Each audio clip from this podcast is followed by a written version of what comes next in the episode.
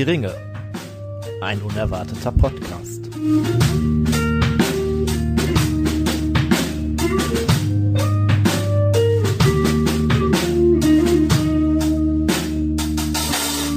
Hallo und herzlich willkommen zu einer neuen Folge Hör die Ringe, ein unerwarteter Podcast. Heute aus dem grünen Drachen und in, ja, doch amtlicher Runde, würde ich sagen, haben wir uns zusammengefunden, um über dieses, jenes, denes zu sprechen.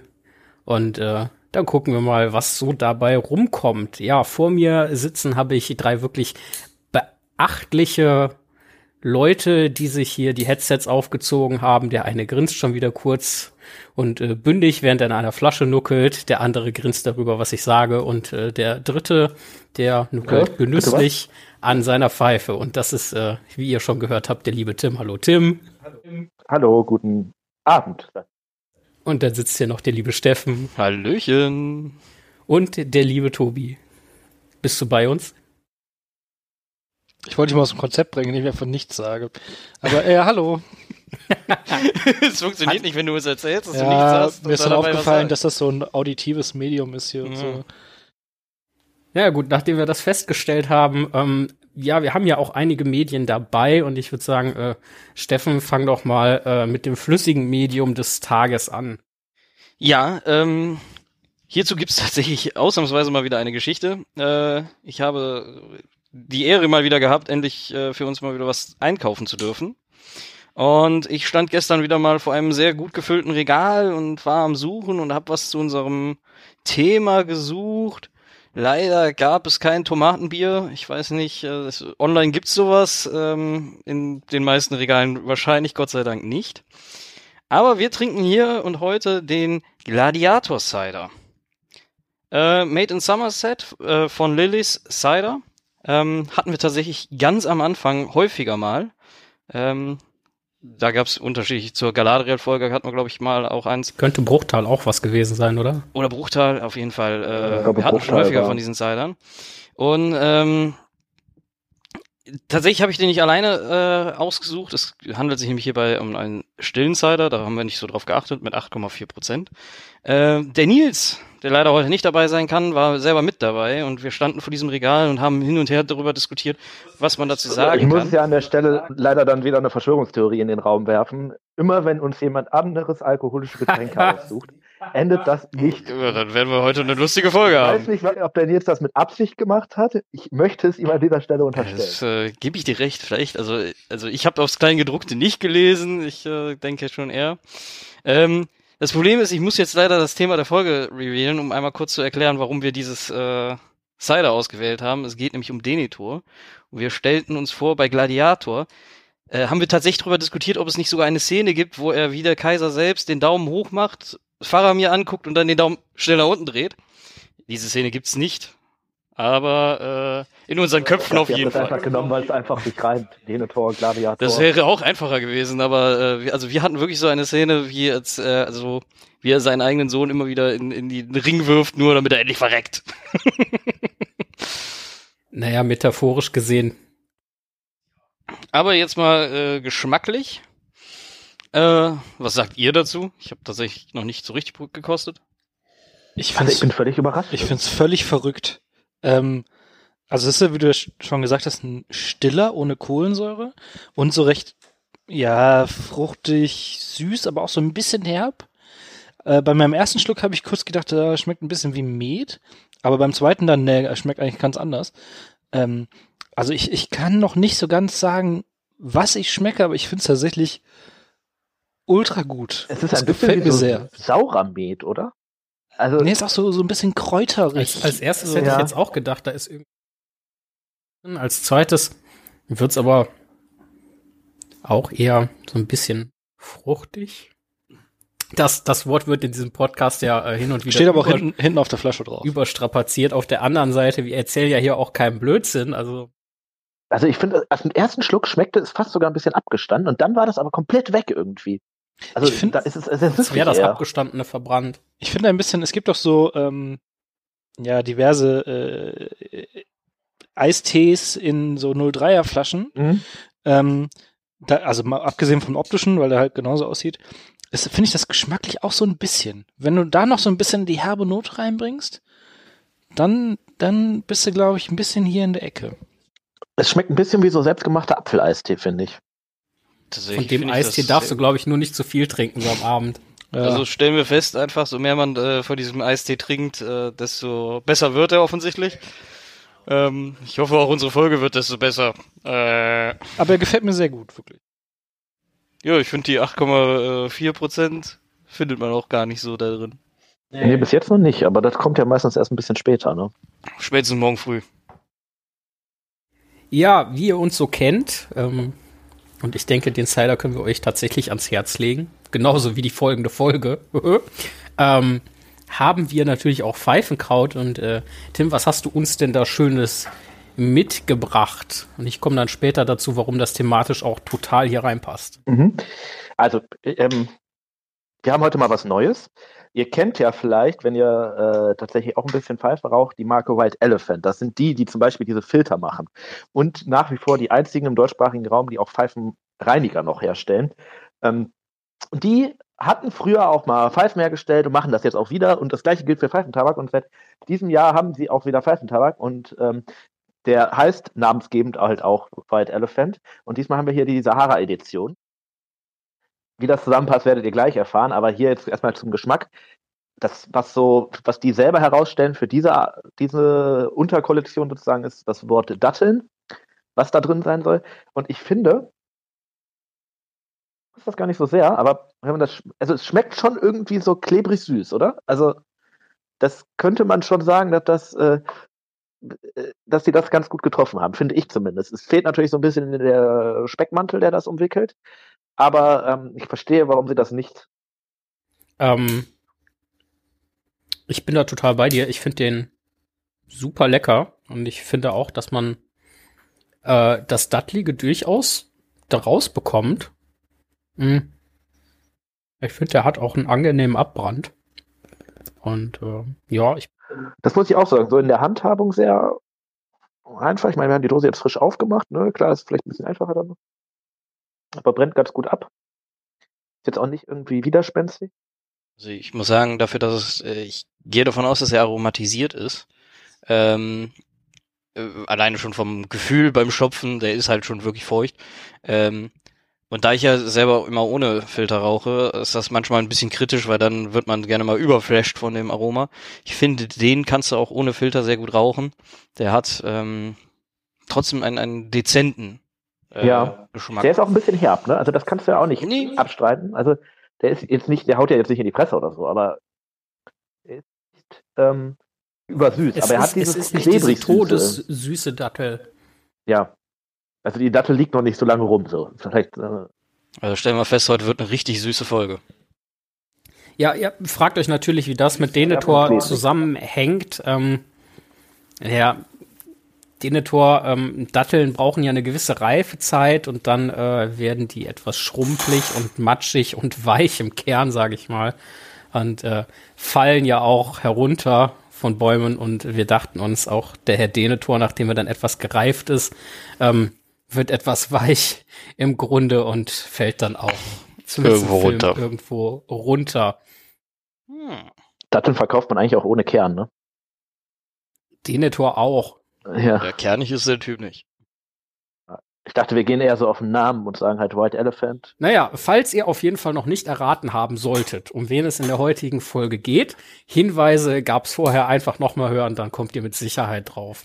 Ähm, Zum Beispiel da, wo Steffen sagt, es geht um den Tor. ihr, ihr, kriegt, ihr kriegt sogar von Tim noch Tipps geliefert hier. Naja, wie auch immer, wir äh, stecken uns die Pfeifen noch mal kurz an. Ihr kriegt ein bisschen Musik und dann äh, gucken wir mal.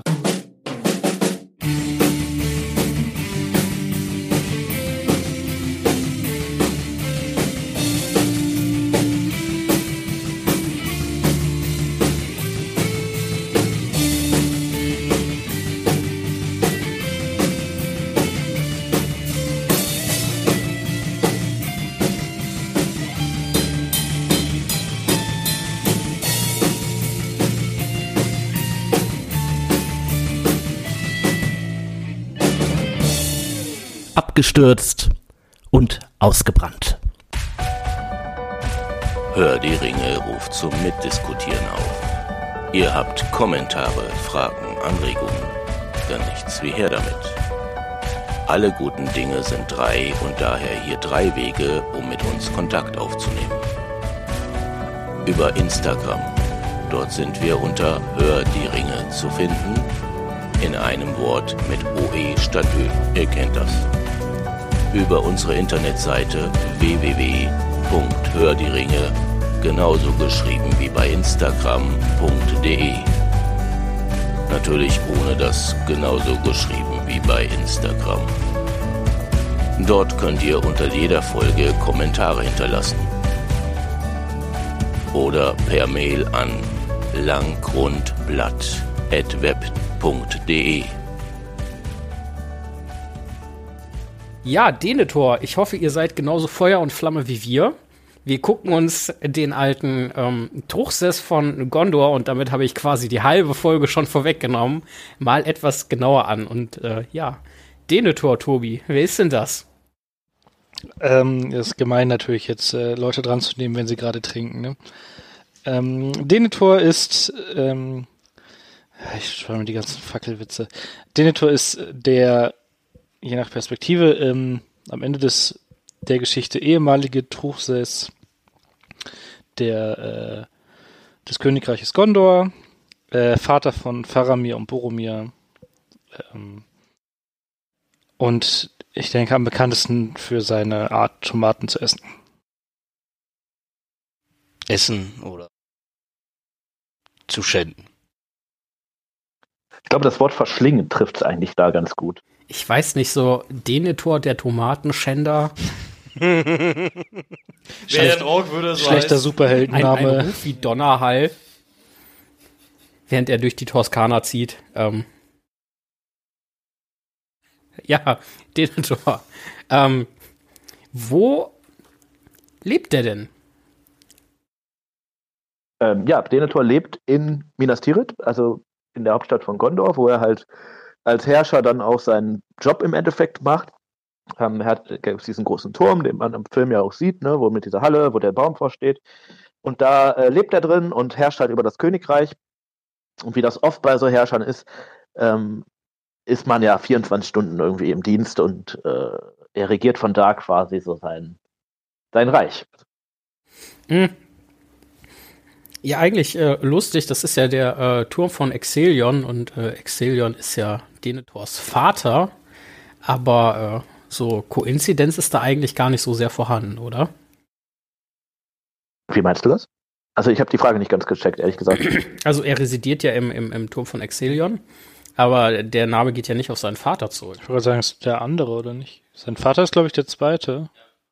Ja, also doch, der, der Turm ist von seinem Vater nochmal aufgebaut und erneuert worden und deswegen nennt man den Turm von Exelion. Wirklich? Ja, ja, ja. Also das ist nach seinem Vater benannt. Damit wäre ich direkt beim nächsten Thema, so Geschichte. So ist denn Denethors Geschichte, der war ja nicht immer Truchsess. Naja, aber er kam ja aus der, aus der entsprechenden Familie, also es war schon klar, in welche Richtung sich das entwickelt bei ihm. Ähm, genau, und dann ist halt irgendwann der Vater, ähm, weiß ich gar nicht, ob er gestorben oder abgedankt hat. Ich schätze mal, er ist gestorben. Dann ist er nachgerückt. Lustig wäre, wenn er getürmt wäre. Aua. Ähm, genau, ist er nachgerückt, wurde halt äh, Truchsess, mit so Mitte 30, ähm, hat zwei Kinder bekommen, seine Frau ist irgendwie recht früh gestorben. Ähm, genau, und dann, ich meine, die Beziehung zu den Kindern werden wir ja gleich nochmal ein bisschen äh, beleuchten. Äh, er hat sich halt immer mehr irgendwie zurückgezogen und sich so in seinen Her Her Herrscher äh, sein verkrochen man könnte fast sagen, so dass seine Geschichte so ein bisschen ja die Geschichte eines Abstieg, äh, ein, ja, Abstiegs oder eines Abbaus ist. So, ne, so könnte man es vielleicht sagen. Also wenn man ein Filmplakat machen würde, würde ich eher Abstieg sagen. Denethor Abschied in fünf Raten. Abstieg in fünf Raten, auch nicht. ja, ja, ich. Äh, der Witz wäre auf Englisch, der Witz wäre auf Englisch deutlich besser. Dann könntest du sagen Downfall. So, weil er ja, Downfall, Downfall ist vielleicht nicht schlecht. Weil er auch darunter fällt und so. Ja, aber da gibt es kein gutes deutsches Wort für, ne? Runterfall. Ja, aber Denethor runterfallen eines, Geschichte eines Runterfallens, Das sagt nicht genau das gleiche aus. Ähm, aber man sieht schon, dass er eigentlich ja als sehr. Absturz könnte man nehmen. Downfall Absturz. im Sinne von ja, Absturz. Absturz. danke. Ja. ja. Geschichte eines Absturz. Ja. Ähm, aber man sieht. Das riecht ja fast nach Folgentitel. Normaler Freitagabend. Ähm, es ist schon so, er, wenn er geboren wird und dann so in seiner Jugend, hat er eigentlich so alles. Ne? Er ist ein sehr kluger Mensch tatsächlich. Er ist mächtig, einfach aufgrund seiner, seiner, seines Statuses. Ähm, und er ist sicherlich auch jemand, der äh, so alle, den alle Möglichkeiten offen stehen und der das ja auch erstmal nutzt, auch sicherlich weitblickender als viele andere Leute, der aber im Laufe der Zeit immer mehr Rückschläge erleidet, persönlicher Natur, aber sicherlich auch, ja, nennen das mal beruflicher Natur. Und an denen nach und nach zerbricht, bis das am Ende in dieser Ich verbrenne meinen eigenen Sohn Geschichte mündet. Und dann sich selber auch. Also das ist eigentlich eine sehr tragische Geschichte, könnte man am Ende schon fast sagen, die nicht so hätte kommen müssen unbedingt. Und äh, die ja auch, also die meisten von euch werden ja die Filme gesehen haben. Ich denke, einige von euch werden auch die Bücher gelesen haben. Da gibt's äh, ja durchaus einige Unterschiede, da kommen wir aber später noch zu. Ähm, einer der Knackpunkte ist ja mit Sicherheit, so, du hast gerade beschrieben, wie er wohl aufgewachsen ist, ähm, heiratet dann irgendwann seine Frau, kriegt Kinder und dann stirbt ja seine Frau und damit fängt dieser Downfall ja quasi an. Ähm, wie, was, was wissen wir über seine Ehefrau oder seine verstorbene Ehefrau? Also wir kennen den Namen. Der Name ist Findulias. Ähm, die, wir wissen, dass sie aus der Stadt Amros kommt, also dass sie da quasi geboren wurde und dann mit ihm äh, da verheiratet. Ver vermutlich auch von adligem Geblüt eher, oder? Genau, das ist so eine wahrscheinlich so eine klassische Adelshochzeit. Äh, ich habe jetzt gerade mal die Daten nachgeguckt. Wir wissen, dass sie mit 38 gestorben ist und mit 26 Denethor geheiratet hat, dass sie also quasi, wenn man jetzt mal im katholischen Tolkien-Bild äh, bleibt, wahrscheinlich zwölf Jahre irgendwie zusammen waren. Ähm, ja, und warum sie jetzt gestorben ist, weiß man nicht so wirklich, aber wahrscheinlich man vermutet halt, dass das so ein bisschen ist, weil er immer grimmiger wurde und sie dadurch irgendwie so ein bisschen auch die Lebenslust. Da fallen mir jetzt wirklich, wirklich viele böse Sätze zu, sein, zu ein. So, er hätte ja auch einfach dann Autor werden können, so How to get rid of your wife in just 12 years. Ja, ich weiß nicht, ob das so in Tolkiens Welt- und Familienbild gepasst hätte. Aber ja gut, wer weiß das schon, ne? Aber das muss ja dann eigentlich schon so ein ziemlich übler Typ gewesen sein, wenn seine Frau innerhalb von zwölf Jahren also selber quasi so einen Absturz hat und ihre Lebenslust verliert. Ja, man muss ja sagen, dass bei Tolkien sich schon oft so Beziehungen und gerade der, der äh, weibliche Part ähm, vor allem irgendwie durch die Liebe zu ihrem Mann identifizieren oder definieren. Ähm, ja, und wenn der halt wegfällt, dann in jetzt ganz, ganz großen Anführungszeichen ist ihr halt irgendwie der, die Daseins, der Daseinsgrund genommen. Ja. wobei da ist es ja sogar fast eher andersrum, ne? Also ihr Tod ist ja für ihn prägt ja sein weiteres ja, Genau, aber das, das, das ähm, bestärkt sich ja, aber der, also der ist ja vorher schon so geworden und das. Ich glaube sogar, wenn wir das so als ersten Punkt definieren, wo so sein Abstieg beginnt, müssen wir noch einen anderen Punkt erwähnen und da äh, das hat mit Aragorn zu tun. Das ist nämlich Aragons Wirken in seiner Jugend in Rohan und dann später auch in Gondor. Er ist dann da ja ein sehr erfolgreicher Heerführer ähm, und das ist dann wahrscheinlich so der zweite Punkt, der so seine sein Ego angreift. Stimmt, Aragorn müsste unter seinem Vater auch gedient haben. Genau, genau. So, ne? und äh, da tatsächlich auch erfolgreich und zu Denethors Missfallen sozusagen. Also da ist damals schon Neid hochgekommen, von wegen, da kommt jemand, der mir tendenziell den Thron streitig machen könnte. Das ist ja eine Befürchtung, die am Ende sich ja sogar auch irgendwie bewahrheitet, könnte man sagen, nur weil Aragorn kommt ja tatsächlich zurück. Obgleich Denethor zu dem Zeitpunkt vermutlich nicht wusste, dass er da mit dem Thronerben Gondors äh, ja, jemanden hat, durch den er sich bedroht fühlt, oder? Das, das hat der, meine ich, hat er das nicht erst später durch den Palantir erfahren? Ja, aber er weiß auch vorher schon mehr als andere. Ne? Und ähm, es ist, glaube ich, schon vorstellbar, dass er davon ausgeht, dass es im Norden noch Dunedain, also Isidos Erben, gibt. Und wenn dann jemand von da kommt und so Führungsstärke zeigt und so, kann er, also ist die Befürchtung, glaube ich, zumindest schon da. Ob er dann Beweise, denke ich, wird er nicht haben, ne? Aber er wird zumindest. Es, es müsste ja auch nicht unbedingt äh, der Thronerbe persönlich sein, sondern eigentlich hat ja jeder Dunedai eher einen höheren Anspruch als er als normaler Mensch. Ja, ja ähm, jeder, der so aus der Königsfamilie ja, genau, kommt. Genau, genau, ja. Also deswegen, also jeder Dunedai wäre für ihn eine Bedrohung gewesen, wahrscheinlich. Ja. Vielleicht hat er die auch immer verschwinden lassen, heimlich. Was da sehr interessante Punkte sind und da sollten wir vielleicht noch so ein bisschen auf das Wesen von Denethor eingehen. Also auch wir driften ja jetzt schon so ein bisschen in die Ecke ab. Im Film wird er ja als ultimativer Unsympath dargestellt. Mhm. Ähm, im Buch ist es ja durchaus differenzierter und so ein bisschen zu seinem Hintergrund, äh, was, äh, ja, ich glaube, Gandalf über ihn sagt, dass äh, Denethor quasi durch Zufall noch eine relativ starke, auch nomenorische Blutlinie in sich trägt mhm. ähm, oder nahezu unverfälscht. Und er ist ja durchaus ein sehr heller Kopf, ein äh, sehr guter Krieger ähm, und auch durchaus ein weitsichtiger Mann zuerst. Mhm. Also er hat ja durchaus eigene Qualitäten, was wir im Film zum Beispiel gar nicht sehen. Aber äh, ich, äh, ich habe da ganz kurz eine Frage, weil ich diesen Punkt nie verstanden habe.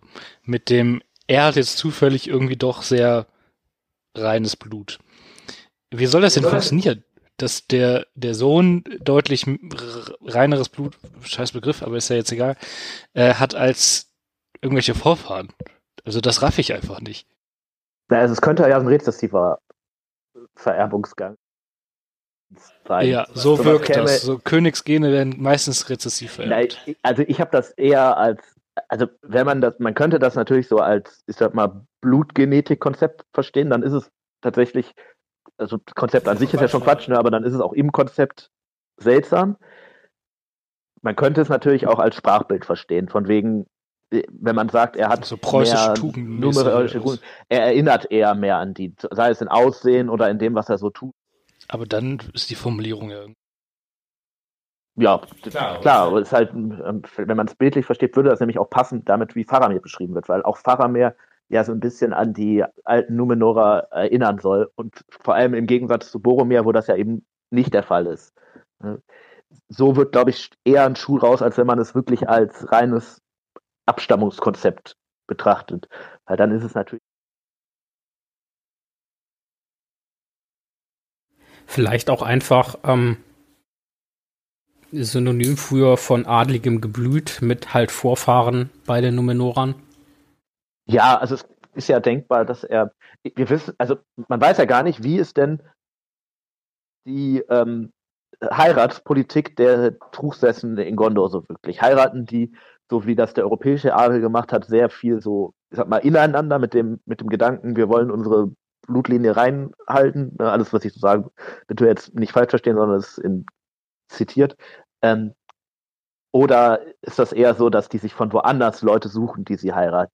Wenn Denethor zum Beispiel jemand aus Dol Amroth heiratet, ist ja eher naheliegend, dass die oft auch Adlige einfach aus Gondor, dass sich das da verheiratet. Und dann wäre es ja denkbar schon, dass es dadurch, dass man zum Beispiel wieder jemanden nimmt, der auch sehr reines Blut hat, dass man mehr hat, also da, da wäre, das wäre so erklärbar im Konzept selber. Interessanter Gedanke. Ja. Ich glaube aber, wie gesagt, ich würde das eigentlich, sollte man das, glaube ich, eher als Sprachbild verstehen, so für wie jemand ist, wie jemand sich gibt, wie jemand erscheint. Ich, ich hätte es jetzt eher verstanden als äh, Adelsgeblüt, aber das, ja, genau. Ja, aber das das ist ja genau das, was dann damit meint, ja. Okay, dann vielleicht nochmal ähm, zurück. Also wir stellen Denethor jetzt erstmal als durchaus äh, kompetenten, stattlichen ähm, Mann von adligem Geblüt mit äh, der Aussicht halt irgendwann mal Truchsess von Gondor zu werden da, hat eine, äh, ja, hat geheiratet, hat äh, Kinder bekommen mit seiner Ehefrau, die dann, weil er immer vergrämter wird, äh, irgendwann stirbt, ihn mit den beiden ähm, Kindern in irdischen Gefilden quasi belässt und äh, das wird ja was mit ihm gemacht haben. Also, Tim, du hattest eben gesagt, so das ist quasi nochmal, also du hast es nicht so ausgedrückt, aber noch so ein Katalysator für diesen Absturz. Weil wenn er eh schon irgendwie so etwas vergrämt war und dann stirbt seine Frau, die er sehr geliebt hat, dann verfällt man ja schon in eine gewisse. Ja, wobei, wie gesagt, die Frau auch recht früh stirbt. Mhm. Ne? Also es ist jetzt nicht so, dass das zwei Jahre so vom Herr Dring ist, sondern das ist schon für sein weiteres Leben eine sehr prägende Geschichte, dass die, äh, ich glaube eher, dass das ich das weniger noch als Katalysator als wirklich als ja fast schon so Grundbedingung des erwachsenen Denetors sehen würde. So, das ist halt wie er ist. So, er ist der Typ, dessen Frau früh gestorben ist. Also eher so, eher so ein Teufelskreis. Sie stirbt so früh, weil er scheiße ist und er wird noch beschissener, weil er, weil sie stirbt. Mit Sicherheit spielen da in irgendeiner Art und Weise auch Schuldgefühle und ähnliches noch mit rein. Ne? Also ja. Das, das passt ja komplett zu diesem Bild. So, der wird immer eigenbrötlerischer. Ähm, dann guckt er noch irgendwie in den Palantir, dann werden die Gedanken noch verstärkt und so weiter und so fort. Und dann ist da halt noch dieser Thronräuber im Endeffekt, der ihm ja, der jetzt dann auch schon was verloren hat, was ihm wichtig ist sicherlich, ne, nämlich seine Frau. Und ähm, ja, auch noch dann seine zweite Identität, nämlich die als Truchsess, also als Herrscher. Zu dem Zeitpunkt ist er noch der Erbe, aber er wird das ja werden. Äh, auch wegnimmt, ne, wenn da, da so ein Aragorn kommt. Ja, und dann hat er halt wirklich seine seine Existenzbedingungen äh, verloren. Also er kann weder sein, sein Haus noch weiter fortführen. Okay, jetzt hat er zwei Kinder, den einen kann er nicht leiden, äh, der andere ist noch okay, aber er kann trotzdem nicht mehr schaffen, wenn die Frau tot ist und er hat irgendwie, er ist dann auch derjenige, der potenziell das Herrscherhaus zu dem Zeitpunkt verliert. Also das ist, glaube ich, schon ein großer. Wir waren ja gerade bei Schuldgefühlen. Glaubt ihr, dass also wir gehen ja gleich nochmal auf seine Söhne ein, aber jetzt an der Stelle passt die Frage vielleicht ganz gut, dass Denethors Hass auf Faramir auch daher kommen kann, dass er in Faramir auch einen großen Teil sich selber sieht, dass er also quasi seine Schuld dann auf diesen Sohn eher projiziert, weil er schon auch eher, eher, klar ist das auch sicherlich ein guter Krieger und so weiter, aber ja doch auch eher der Gelehrte ist im Vergleich zu zum Beispiel Boromir und er gesehen hat, dass er damit am Ende gescheitert ist.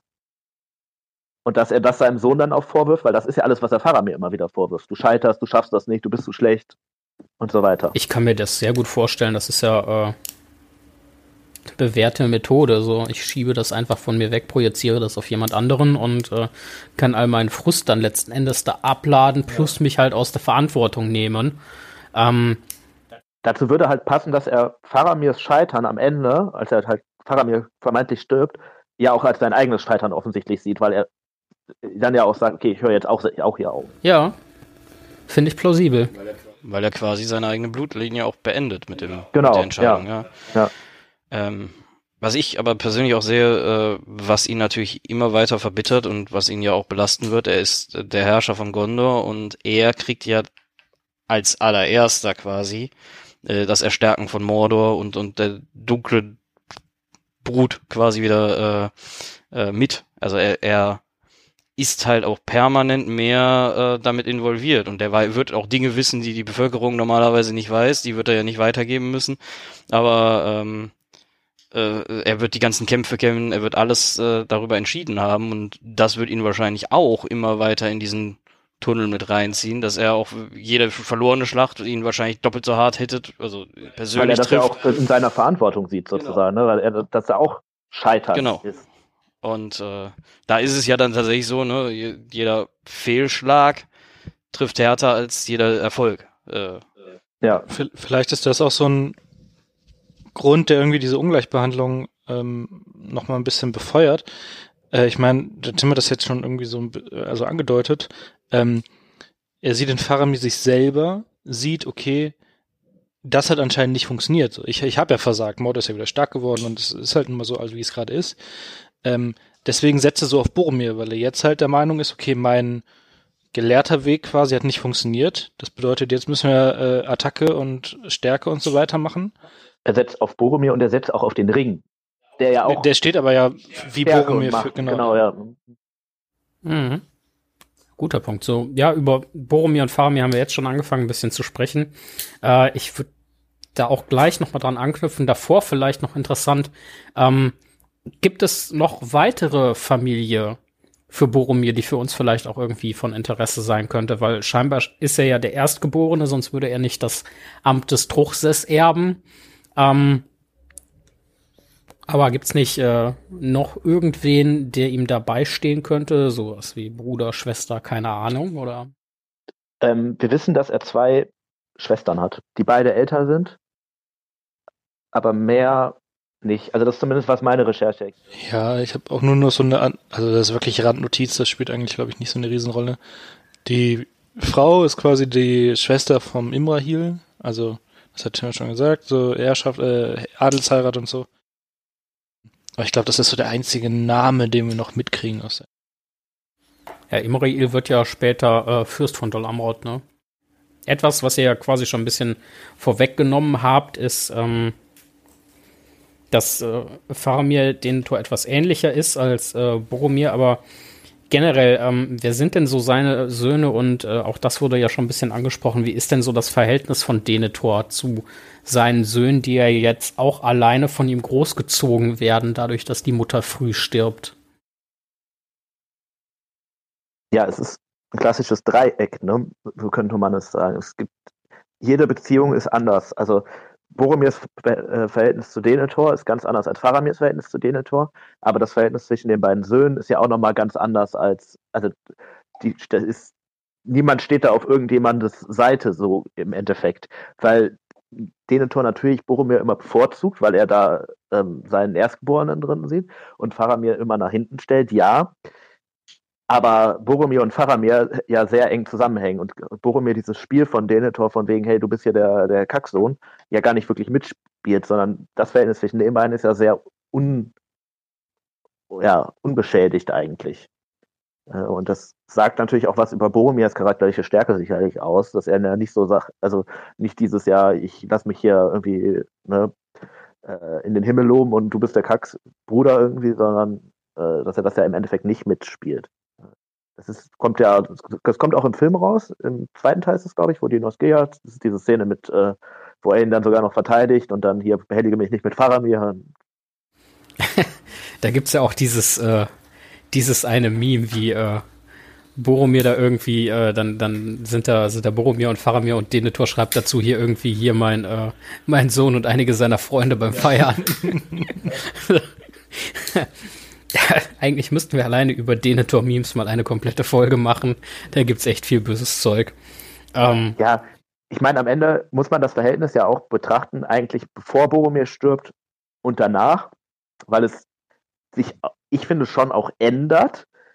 Nicht unbedingt zum Guten, aber es ändert sich schon, weil Faramir vorher wenigstens noch den Vorteil hatte, dass er nicht diese Verantwortung tragen Stand nicht so in musste. der Schusslinie sondern er kriegt dann sozusagen noch den kompletten Boromir aufgehalst, aber nur die negativen Eigenschaften, die er haben musste, ne, das, oder die negativen Aufgaben.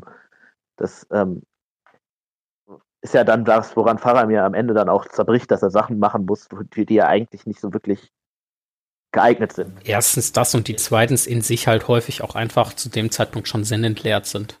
Ja. ja. Ähm, Nochmal so, so ein bisschen zum psychologischen Faktor zurück.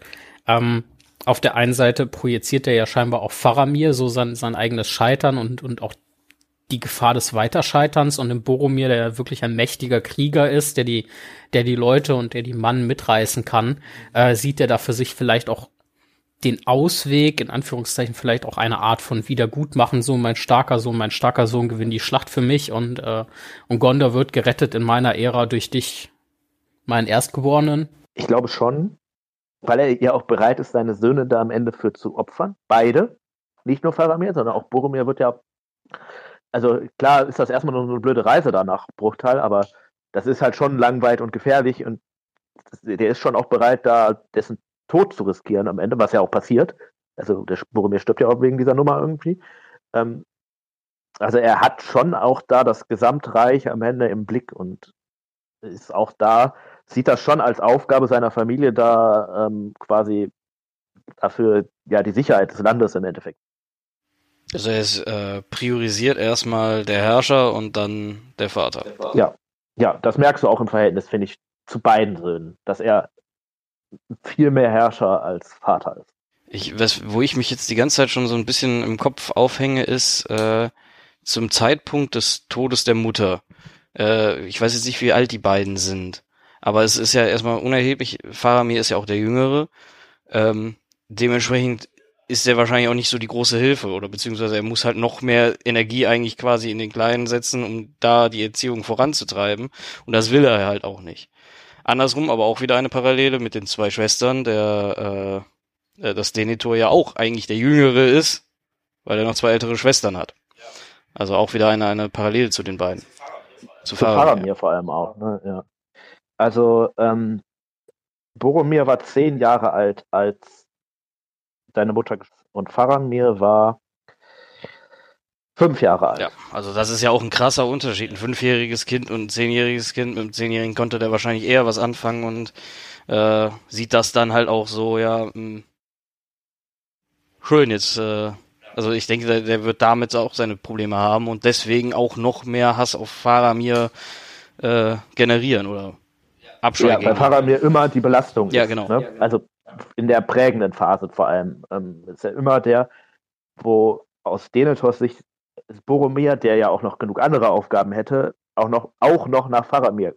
Ja, was heißt gucken muss, aber es halt auf jeden Fall tut. Mhm. Ne?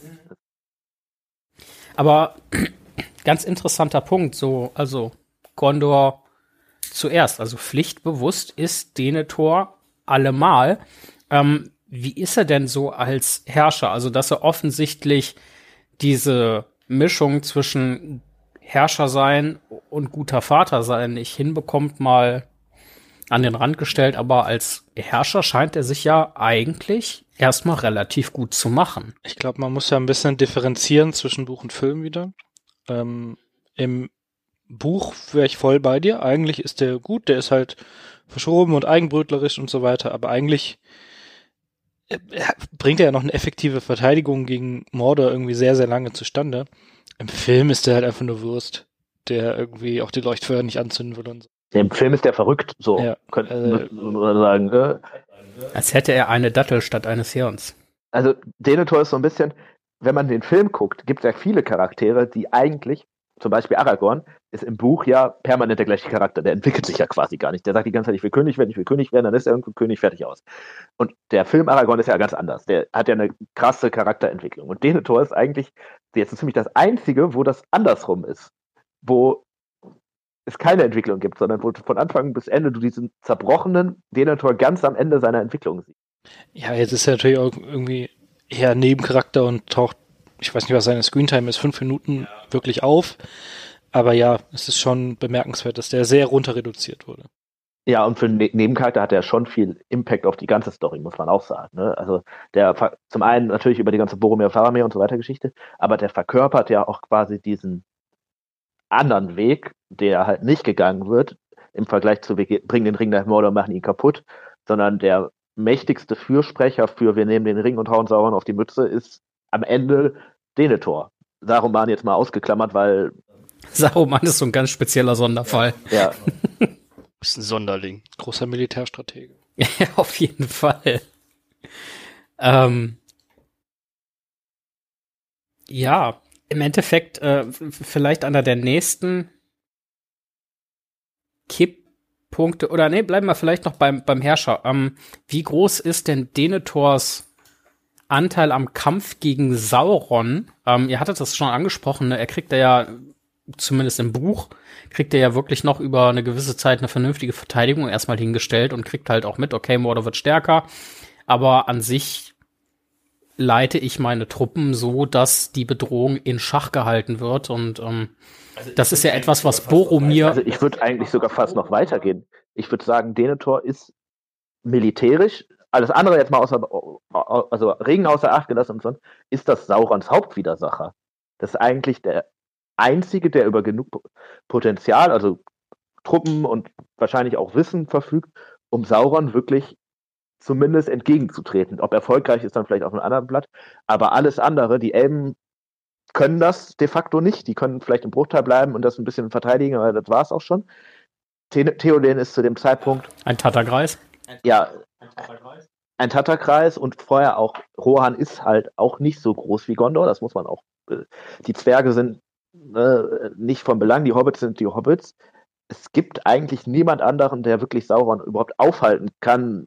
Und das ist ja, was er auch tut. Er das muss man schon ihm auch zugutehalten. Er kauft den freien Völkern dadurch, dass Gondor sehr lange unerobert bleibt, auch sehr viel Zeit, die sie halt auch nutzen, um dann den Ring zu zerstören. Nicht in, das ist nicht seine Idee, was sie dann machen sollen, aber er sieht das schon als seine Pflicht, da sein, sein, seine Stellung quasi zu halten und das trägt auch schon dazu bei, dass die ganze Unternehmung am Ende dann ähm, ja, erfolgreich Aber sein. man muss sagen, für ihn selber ist es trotzdem immer ein, ein Verlust, ein permanenter Verlust. Er hält zwar die Grenzen äh, ne, mit Verlusten und äh, wie, aber er merkt halt trotzdem ja, für jede Schlacht, die er gewonnen hat, wird der Feind nur noch stärker. Also er ist halt trotzdem genau. permanent. Ich glaube, das ist auch ein Punkt, weswegen er am Ende so zerbricht, weil er Einfach merkt, aussichtslos, das ja. nichts. Das ist aussichtslos. Das sagt er, glaube ich, auch irgendwo so ziemlich ja. genau.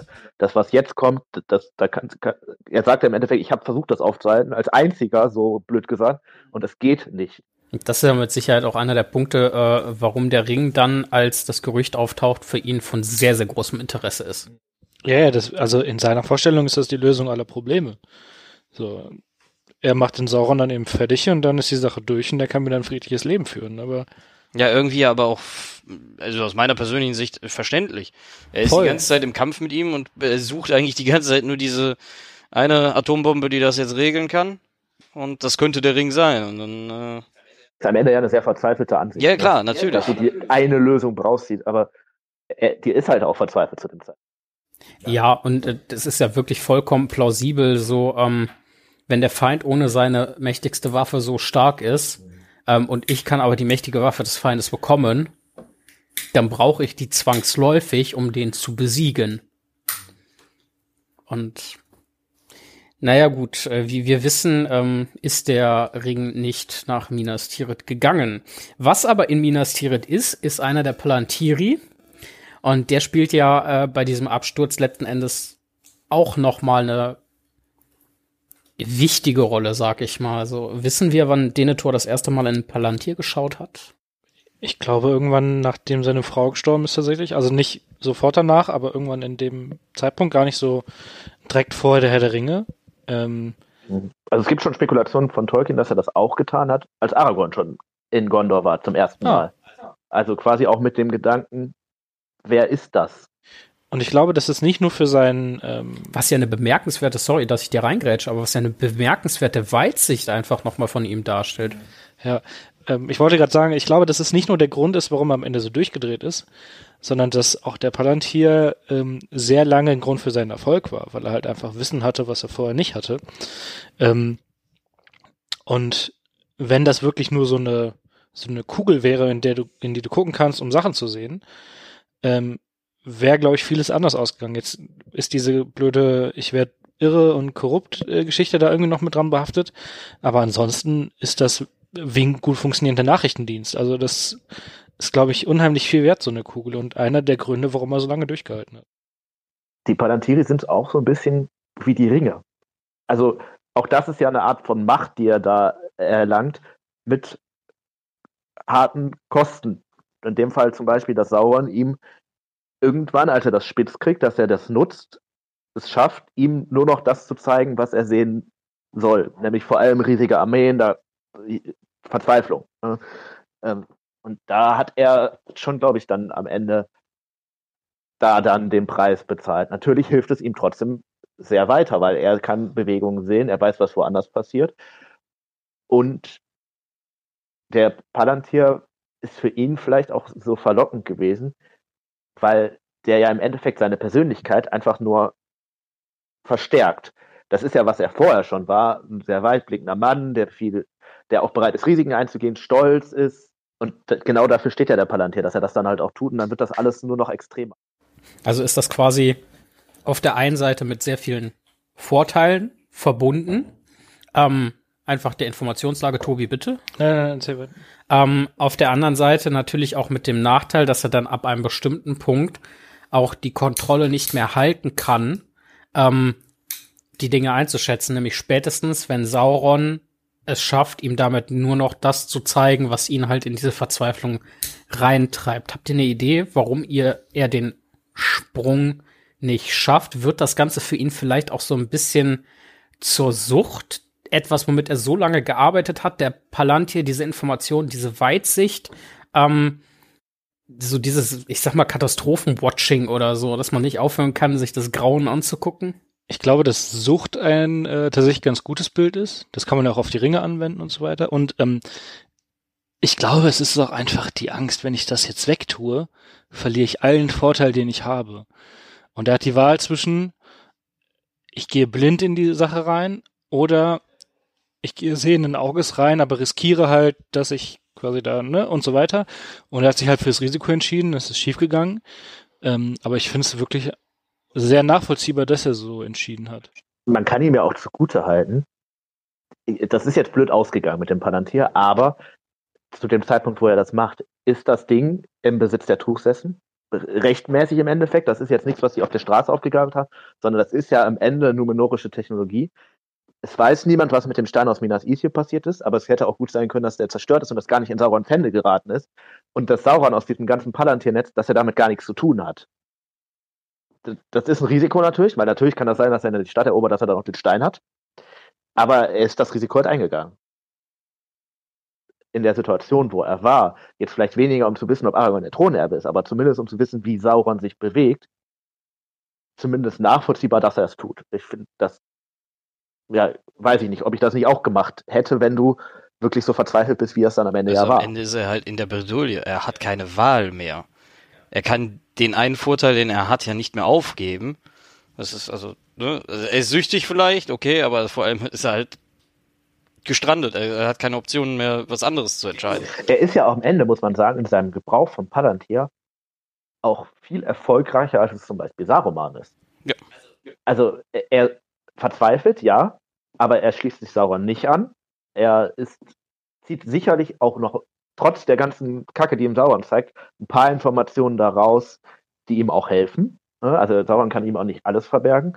Ähm, und er ist natürlich auch, jetzt aus seiner persönlichen Motivation her, sieht er, was woanders passiert. Er vermutet halt schon auch Verrat irgendwie von den anderen her. Und das versucht er damit dann halt zu, zu copen. Irgendwie. Ich glaube, man kann auch gar nicht so richtig überschätzen, wie mächtig diese Dinger sind. Ähm, also wir haben ja zum Beispiel jetzt, okay, Sauron mal ausgeklammert, aber hier, ähm, als Pippin da reinguckt, ist es ja, also hätte der das nicht gemacht, wäre die ganze Geschichte auch ganz anders ausgegangen, weil ja irgendwie mhm. Pläne enthüllt wurden und wann und wo der Angriff stattfinden soll und so. Also diese, diese Palantiri sind einfach, ähm, glaube ich, mit absolut kriegsentscheidend. Ja, klar, du musst dir jetzt auch so, so vorstellen, das ist ja eine Welt, wo Information noch viel wertvoller ist, als sie das bei uns ist, weil bei uns sind so Informationen, wer ist gerade wo und so, sagen wir mal, rund um die Uhr für alle überall. Das ist äh, hier, kennt ihr die Enigma aus dem Zweiten Weltkrieg? die Verschlüsselungsmaschine der Nazis. Bisschen so. Als sie die geknackt haben, war, also als Großbritannien ähm, die geknackt hat, war der Krieg ja nicht gewonnen, aber es hat vieles sehr, sehr viel einfacher und vorteilhafter gemacht. Und ähm, ungefähr so ist es. Du kannst den Feind belauschen. Im Idealfall, das hat jetzt hier nicht geklappt, ohne dass er es mitkriegt. Ähm, und kannst das halt strategisch ausspielen. Das ist äh, unheimlich viel wert du bist halt in der Lage, Wissen über sehr große Entfernungen zu vermitteln, was eigentlich in so einer Welt ja überhaupt nicht selbstverständlich ist. Sondern alles, was irgendjemand wissen möchte, muss irgendwie da überbracht werden.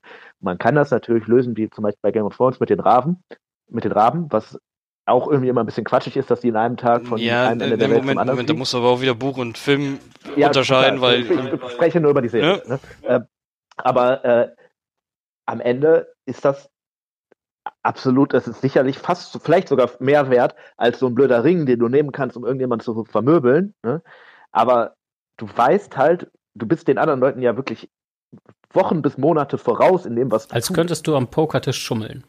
Ja, ja siehst du die Karten der anderen. Genau das ist es. Ja.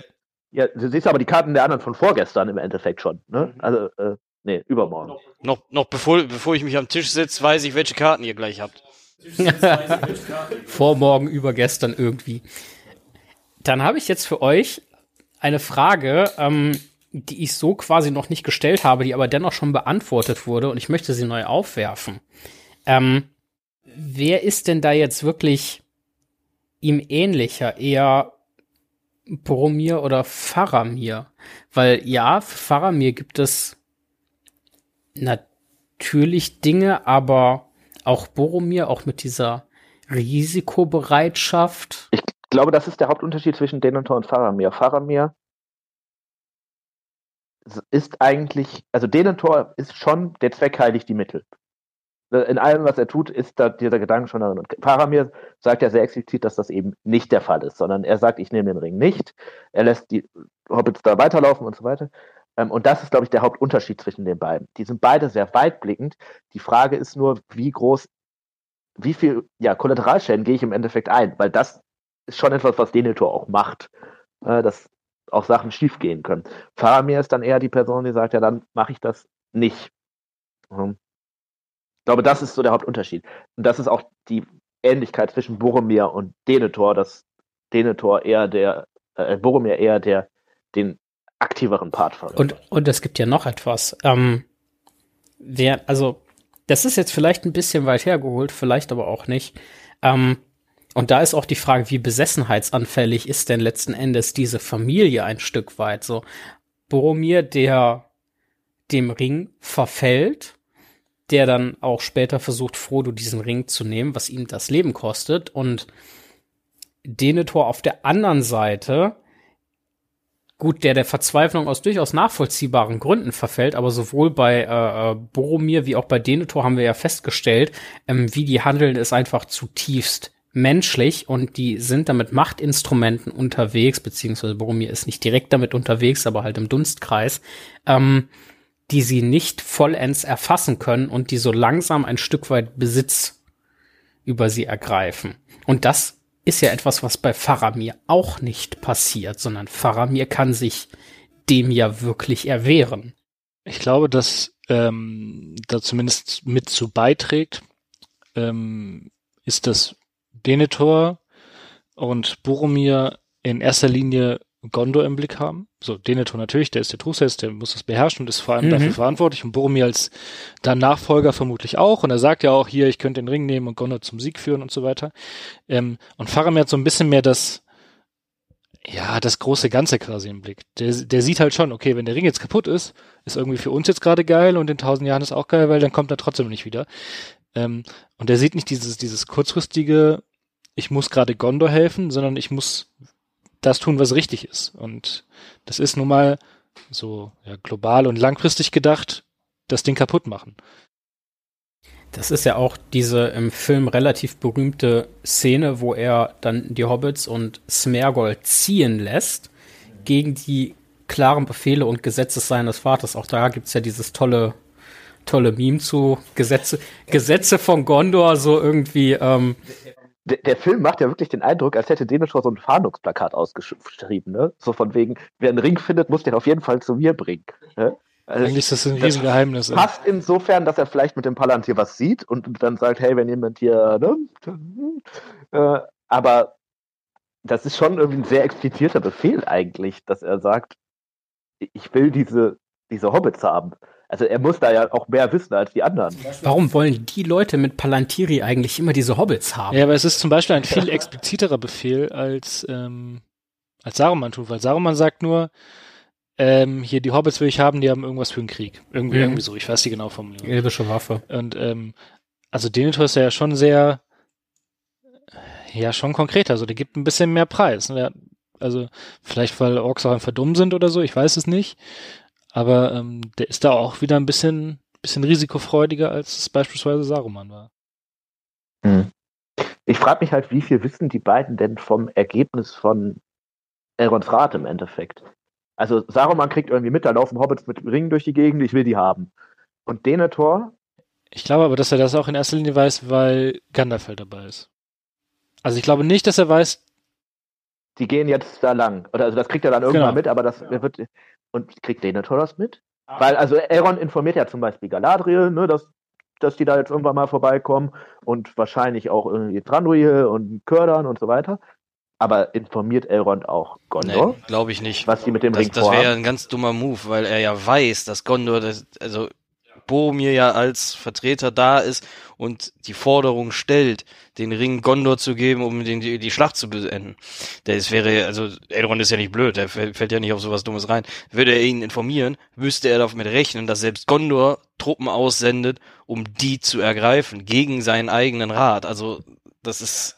Ja, ja, das ist halt die Frage. Inwiefern ähm, geht Gondor da, geht, also geht man davon aus, dass Gondor sich diesem Ratsbeschluss quasi beugt? Aber, ne? Also so richtig weil, was wissen kann er nicht, weil ja zum Beispiel ähm, er erfährt ja, dass Boromir gestorben ist, weil er das, das Horn da im Fluss ähm, findet. Und ansonsten weiß der aber auch nichts über seinen Tod. Und wenn er das gewusst hätte, hätte er auch gewusst, dass Boromir halt da mitläuft und, und so weiter. Also. Ja, ich glaube das nämlich auch, dass nämlich er Denethor weiß, der Ring ist irgendwie nach Bruchteil gekommen. Ne? Also im Film ist das ganz klar, da sagt er ja, die haben den Ring ein. Buch hat er das vielleicht irgendwie mitbekommen, weil das ist, dass da irgendwas los ist, das wird er schon mitbekommen, weil auch die werden ja ihre Verbindungen irgendwie im Norden und so weiter haben. Aber ich glaube nicht, dass dieses explizite Ding an ihn weitergetragen wurde, weil dafür ist das eigentlich, das glaube ich, ist eher später mitbekommen worden. Also, dass er dann auch aus Palantir und was er so hört und so, eher dann wieder seine eigenen Schlüsse zieht. Weil wir, ich glaube. Äh, ja, er wird sich das denken können. Genauso wie das ja Pfarrer mir im Endeffekt auch macht, als er die Hobbits trifft, dass er auch sagt, also erstmal so zwei Minuten überlegt und dann sagt, ah, okay, ich weiß, was los ist. Ja, und dann je nach Version im Film später oder im Buch direkt sagt er, okay, ich weiß, ihr habt den Ring, geht weiter. Um, um das vielleicht mal so ein bisschen äh, zusammenzuführen und zusammenzudenken. Ähm, Saruman ist ja auch nicht, also weder Denethor noch Saruman noch Elrond sind auf den Kopf gefallen. Ähm, da Gandalf Saruman ja explizit konsultiert, noch in dem Glauben, das ist der Oberste des Ordens, das ist der Vorsteher des Weißen Rates, das ist der Ringkundige, der Ringkundige in Mittelerde und sich da beratschlagt. Ähm, Saruman kriegt ja schon mit, äh, okay, der Ring ist dann vermutlich da bei den Halblingen. Ähm, und der kann sich natürlich auch vorstellen, durch Speer etc., wenn die nach Bruchtal gehen, der Ring ist zu dem Zeitpunkt dann in Bruchtal und ist durch einen Hobbit dahin gekommen, geht dementsprechend vielleicht auch durch den Hobbit weiter. Punkt Nummer zwei. Denethor hat ja Gerüchte gehört, dass möglicherweise der eine Ring aufgetaucht sein könnte und jetzt lädt Elrond von Bruchtal zum Rat, zumindest im Film. Ähm, es gibt im Buch ja die Vision, die Faramir hat mit dem Halbling, die er ja auch teilt. Statt ihm wird dann aber trotzdem Boromir mit dieser wichtigen Aufgabe betraut und natürlich soll der Ring im Optimalfall nach Gondor gelangen. Ähm, dass da Aragorn noch irgendwie mit drin hängt, da hatte er auch schon irgendwie den Verdacht. Aber mit Sicherheit denkt er sich auch, mein Erstgeborener wird schon in der Lage sein, die ganze Unternehmung irgendwie nach Minas Tirith zu leiten. Und der nächste Punkt ist, ja Elrond auch, ne? wird den ja. Teufel getan haben und Gondor informiert haben. Erstens, er hat ja schon den Erstgeborenen des Truchsesses da, der sich quasi dem Rat anschließt, autonom. Oder vielleicht auch, weil das einfach die logische Konsequenz dessen ist, was sein Vater von ihm möchte. Und Elrond sagt ja selber, die Menschen sind schwach. Ich war da vor 3000 Jahren, als die Stärke der Menschen versagt hat und so weiter und so fort. Und der auf der anderen Seite ganz klar sagt, so, pass mal auf, Aragorn. Ähm, erstens, Thron ist dein Job und zweitens, wenn du meine Tochter heiraten möchtest, insofern, der gibt einen Scheiß auf den Tor. Ja. Ich glaube, also je länger du das jetzt erzählt hast, desto mehr glaube ich, vielleicht doch nicht. Weil ähm, Hauptsache widersprechen. ja, also ich, ich sag dir auch warum, weil ähm, was mir gerade als Gedanke kam, am Ende kannst du diese Unternehmung nicht gegen Gondor versuchen eigentlich. Dafür ist das einfach zu nah dran an Mordor und zu stark. Also Elrond wird, wird, wenn, auf Aragorn kalkulieren und nicht auf Denethor. Und wieso kannst du nicht? Also die Idee ist ja die ganze Zeit, das heimlich zu machen. Du kannst es ja sowohl heimlich vor Gonda als auch vor Mordor. Genau, es gibt zwei Optionen. Entweder du, du machst es heimlich oder du machst es, du gehst zu denen hin und sagst dem, pass auf, wir haben das beschlossen, mach nichts. Weil natürlich kannst du auch, und wie, zumindest der Buch, den Tor ist kein Verrückter, du kannst dem, der wird nicht mit einer Armee nach Bruchtal marschieren, weil dafür ist, der, der ist immer noch gerade im Krieg mit Sauron. Das, so doof ist der auch nicht. Ne? Also da, der weiß auch, dass das sagt er ja auch, ne, dass die, ähm, dass das nicht sinnvoll ist, wenn die sich gegenseitig zerfleischen. Das glaube ich auch noch nicht mal. Die, die, die streiten um den Weg, ja, aber er macht ja, also er schickt den Hobbits ja zum Beispiel auch nichts hinterher. Er, der Pfarrer kriegt dafür voll einen auf den Deckel, dass er die nicht mitgenommen hat. Aber wo die weg sind, sagt er ja, das war eine scheiß Idee, aber. Äh, aber der Punkt ist auch, wie, wie, wie will er die denn im Feindesland kriegen? Ja, aber wenn wir sagen, ja, aber wenn wir sagen ähm, der ist so bekloppt, dass der alles tun würde, um den Ring zu bekommen, je mehr ich mir da gerade Gedanken gemacht habe, würde ich eher sagen, das nicht, nicht alles. Wenn der nach Gondor kommt, wird er den nicht gehen lassen. Das ist, mhm. da, da bin ich voll dabei, ne? Aber ich glaube schon, dass zumindest der Bucheditor noch so vernünftig ist, dass wenn, dass der keine gewaltsamen Schritte gegen diesen Ring, gegen diese Aktion unternehmen wird, auch weil der natürlich weiß, wenn der Ring jetzt da irgendwo in den Emimui ist und da läuft so eine gondorianische Armee hin, dass dann natürlich auch Sauron das mitbekommt und dass der die Schlacht sicherlich gewinnt. Ja gut, also, okay, de, also den Wahnsinn wollte ich ihm da jetzt nicht andichten. Dadurch, dass du einmal auf die Heimlichkeit gegangen bist, hast du natürlich den Schutz gegen Denethor, dass der das nicht aufbrechen wird, weil der so doof ja, ich, ich, ich Ja, total. Da, da, bin ich, da bin ich auch bei dir. Also der wird nicht, also und hat er ja auch nicht gemacht, um jeden Preis diesen Ring haben wollen. Und mit, ähm, dem, und mit dem Gedanken könnte man natürlich schon auch als Elrond oder so einen Boten dahin schicken, den sagen, pass mal auf, ihr muss ihm ja nicht sagen, die sind jetzt zu dem Tag da, zu dem Tag da. Aber pass mal auf, es kann sein, dass die irgendwie, irgend, du musst ja noch nicht mal sagen, die laufen an Gondor vorbei, ne? Aber die laufen irgendwo lang und das ist unser Plan. So weil dafür sind die doch auch noch zu sehr auf der gleichen Seite Aber am Ende. Weil das Ziel ist bei beiden ja, also sagen wir Elrond und Denethor, immer noch, dass man Sauron irgendwie loswerden will. Ja. Die Mittel, totale Dissens, ne? aber das Ziel ist ja trotzdem, da sind die sich ja einig. Ja. Das ist jetzt, bevor du das jetzt alles gesagt hast, hätte ich das genauso gesagt wie du gerade. Aber jetzt, wo du es gerade sagst, kam mir dieser Gedanke Danke, dann doch Simon. noch irgendwie recht. aber, aber also, ich, ich stelle mir jetzt gerade trotzdem noch irgendwie so die Frage, ähm, beim Rat ist ja äh, Boromir auch nicht alleine als einziger Gesandter aus Gondor. Ähm, die, die anderen müssen ja auch irgendwann ja zurückgegangen sein. Aber und Denethor wird die ja fragen, was habt ihr denn beschlossen? Und dann werden Geheim. Aber, aber das ist ja jetzt meine Frage. Also er weiß ja nicht 100%, dass äh, er weiß ja nicht hundertprozentig, dass Boromir da mitläuft. Das ist ihm ja, nicht bewusst, bis äh, ja, stimmt. Warum, Pippin bei warum ihm sagen ankommt. die nicht Bescheid, die Idioten? Äh? Ja, genau. Die hätten ihm das doch sagen können. Also insofern glaube ich, die Information ist äh, unabhängig, ob, ob das klug gewesen wäre oder nicht klug ist. Ja. Die Information die ist, nicht, nee, ist nicht bei dem. Ich, ich glaube, er, die ist nicht angekommen. Ich glaube, dass diese restliche Delegation einfach den sicheren Weg über Anfallers zurückgenommen haben und erst ein Jahr nachdem alles über die Bühne war angekommen sind. Ja. Ja, schöne Grüße an Thorsten.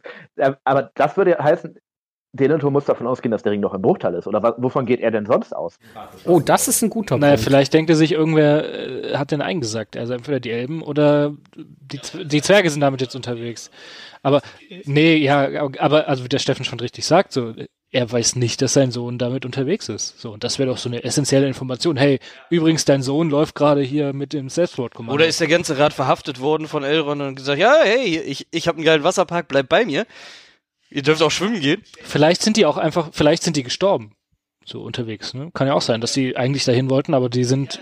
Ja, ja, ja. Aber auch wenn er keine Information zurückkommt, wird er ja nicht sagen, ja, weil ich jetzt auch nicht, höre ich mal auf, jetzt nach dem Ring hier irgendwie zu gucken, sondern der wird ja trotzdem überlegen, wo ist denn das Ding jetzt? Aber da, da hat Tim einen guten Punkt und ich glaube, der naheliegende Punkt ist tatsächlich, das Ding liegt bei den Elben in Bruchtal. Aber denkt er dann nicht auch so weit, was ja Elrond zum Beispiel auch sagt, der Ring kann hier nicht bleiben, weil dann kommt Sauron und macht uns platt? Glaube ich nicht. Ähm, denn Denethor ist ja damit beschäftigt, die Kräfte Saurons abzuwehren, guckt durch den Palantir-Glut, kriegt die Armeen und so weiter, aber dadurch ja gegebenenfalls auch nicht unbedingt mit, wo der Ring ist, weil der Ring bleibt ja verborgen. Der bleibt ja auch über Sauron verborgen, der auch ein Palantir hat. Aber wo ich mir sicher bin, ist, dass Denethor weiß, dass der Ring in Bruch ja, ist. Aber vielleicht ähm, akzeptiert er es auch erstmal so und also, wie du schon sagst, der wird nicht Bruchteil stürmen. Und dann nennt er sich, okay, da ist besser als bei Sauron. Dann muss ich aber jetzt erst recht dafür sorgen, dass Sauron quasi nicht bis Bruchteil kommt. Ich glaube also, nicht, dass er weiß, also dass er davon ausgeht, dass Sauron den. Nee, nee, aber ich, ich meine nur, das ist also, vielleicht steigert das nochmal seine Motivation, gerade Sauron abzuwehren, damit Sauron nicht bis Bruchteil vorkommt und den Ring zurückkriegt. Also vielleicht ist Bruchteil gerade für ihn ein okayer Ort, nicht so gut wie Gondor, aber okay. Und das akzeptiert er gerade so und probiert deshalb nochmal. Das würde natürlich auch erklären, warum er weiter zusammenbricht, als er erfährt, dass das nicht der Fall ist, sondern dass der Ring gerade auf dem Weg nach Mordor ist, durch Faramir dann. Ja, das muss ein Schlag gewesen sein. Das ja. wird ihm ja vorgekommen sein wie ein Verrat an ihm selber. Sein erstgeborener Sohn, auf den er große Stücke hielt, ähm, ist tot. Er erfährt dann später durch Peregrin, wobei er gestorben ist, halt bei dieser Unternehmung den Ring halt wegzuschicken und äh, Faramir lässt den Ring dann in Osgiliath quasi sich durch die Lappen gehen. Also man kann schon, also, man kann schon sagen, dass Denethor aus seiner Perspektive ja fast der absolute Verlierer der ganzen Nummer ist auf der guten Seite. Ne? Er verliert seinen Erstgeborenen, er verliert seinen Herrschaftsanspruch. In seinen Augen verliert er gerade auch sein Königreich, also das ganze Königreich geht unter, ne? weil es benutzt wird, um gegen Und dabei hat er außer ein anstrengendes Wesen gar nichts falsch gemacht. Also er hat tatsächlich ja ähm, sehr viel richtig gemacht, ne, aber kriegt halt gar keine Würdigung. Also dann machen wir uns auch noch lustig über ihn, weil er so komisch seine Tomaten ist. Ja, und hm. ich würde auch gerne mal über die, das Design von Minas Tirith sprechen, dass da, also zumindest im Film, genau vorne in dieser Sprungschanze so ein Loch drin ist. Das ist doch maximal dumm. Das ist richtig bescheuert. Was war denn da eigentlich vorher? So ein ja, also vor allem so? hier, wenn da die Krönung ist und so am Ende, da fallen da locker Leute runter. Wenn da Kinder spielen, sind die tot. da, steht, da, ist bestimmt also, irgendwie am Zugang so für Kinder verboten oder ich so. Will, ich will oder Eltern haften für ihre Kinder oder sowas. Ich, ich nicht, nicht auf Leuchtfeuer klettern. Besser als Eltern haften an. Ich will ehrlich sein, ich habe dieses Loch dahin äh, konzipiert. ich habe gehofft, es fallen Kinder runter. Steffen, Architekt. Wieder diese Sache mit, es kann nur eine, eine kleine Person in diesem Raum gehen. Gut, also darüber haben wir jetzt intensiv diskutiert. Ähm, und äh, äh, wir haben ja gemerkt, so Denethor kommt so ein bisschen wie der, der absolute Verlierer irgendwie rüber. Ähm, mal, mal noch so ein paar, paar Sachen. Also jetzt geht's langsam ins Spekulative. Ich meine, das kennt ihr ja von uns. Ähm, so Fragen und Ideen, die immer schon mal geklärt und bedacht werden wollten. Ähm, können wir, können wir Denethor eigentlich irgendeiner politischen Richtung zuordnen? Ich finde schon, dass man das kann, im Sinne von, dass er schon jemand ist, der gegen Veränderungen steht. Also schon allein aus persönlichem Interesse, aber sicherlich auch so für was er so sagt, ne, so von wegen, es gibt ja diese Diskussion mit Gandalf zum Beispiel, ne, als er so sagt, ja, hey, was soll das hier, ich werde hier als Shit gegen Mordor benutzt, aber eigentlich wollt ihr mich verdrängen, dass er dann auch sagt, ja, eigentlich möchte ich, dass hier alles so bleibt, wie es ist. Und da liegt dann natürlich irgendwie der ähm, Konservation recht nah als äh, Gedanken, der natürlich jetzt auch so, so einem Trusef in so einem Königreich vielleicht ganz gut so ein bisschen würde. Gondor First, ne? Also das ja, gondorianische Abendland sicherlich auch ein bisschen äh, ja, ist festlicher, ja. Das könnte man dann abkürzen als Gofi. M G A. MGGA? Ja, Make Gondor Great Again. Aber Gondor ist ja schon groß und prächtig. Also höchstens. Aber, äh, aber war schon mal größer. Also da würde es wirklich mal passen mit dem Again. Ähm, oder dann eigentlich eher sowas wie Bova. Ja. Bau aus Gilead wieder auf. Bova. Oh Gott, bitte werdet nicht das, das Beratungsteam von Denethor.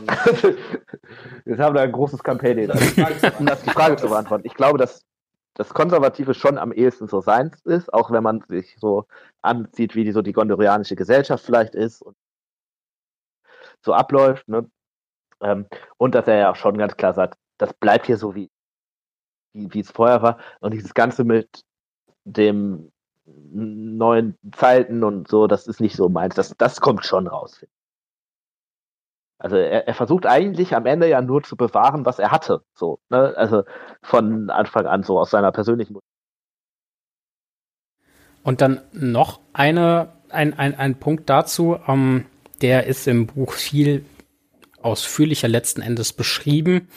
Ähm, gut, ich meine, zu dem Zeitpunkt ist Denethor bereits ähm, von ja abgestürzt, aber äh, hätte er, wenn er noch am Leben gewesen wäre, Aragorn die Rückkehr verweigert? Ja. Wäre er glaube, so ja. verbohrt gewesen oder vielleicht auch so zerfressen und äh, äh wahnsinnig gewesen zu dem Zeitpunkt? Ich glaube, ich, glaube, glaube schon, dass er es getan hätte. Ähm, es wird ja im, zumindest im Film auf jeden Fall angedeutet, mit hier einem Waldläufer äh, aus dem Norden beuge ich mich nicht und so. Mhm. Das ist im Buch aber auch. Das ne? kann sein, also ja. Aber, nicht genau mit dem Genau, Worten, aber, aber also ich glaube, dass er es getan hätte, das wäre natürlich nicht erfolgreich gewesen, aber ähm, ich glaube schon, dass das versucht. Weil im Buch ist es ja auch so, dass Aragorn sagt, so ich möchte nicht hier mit meinem Banner jetzt als neuer König in die Stadt einziehen, sondern ich möchte quasi. Der erkennt da schon das Konflikt. Der erkennt da schon das Konfliktpotenzial ja, ja, genau. am Ende, ne? Ja.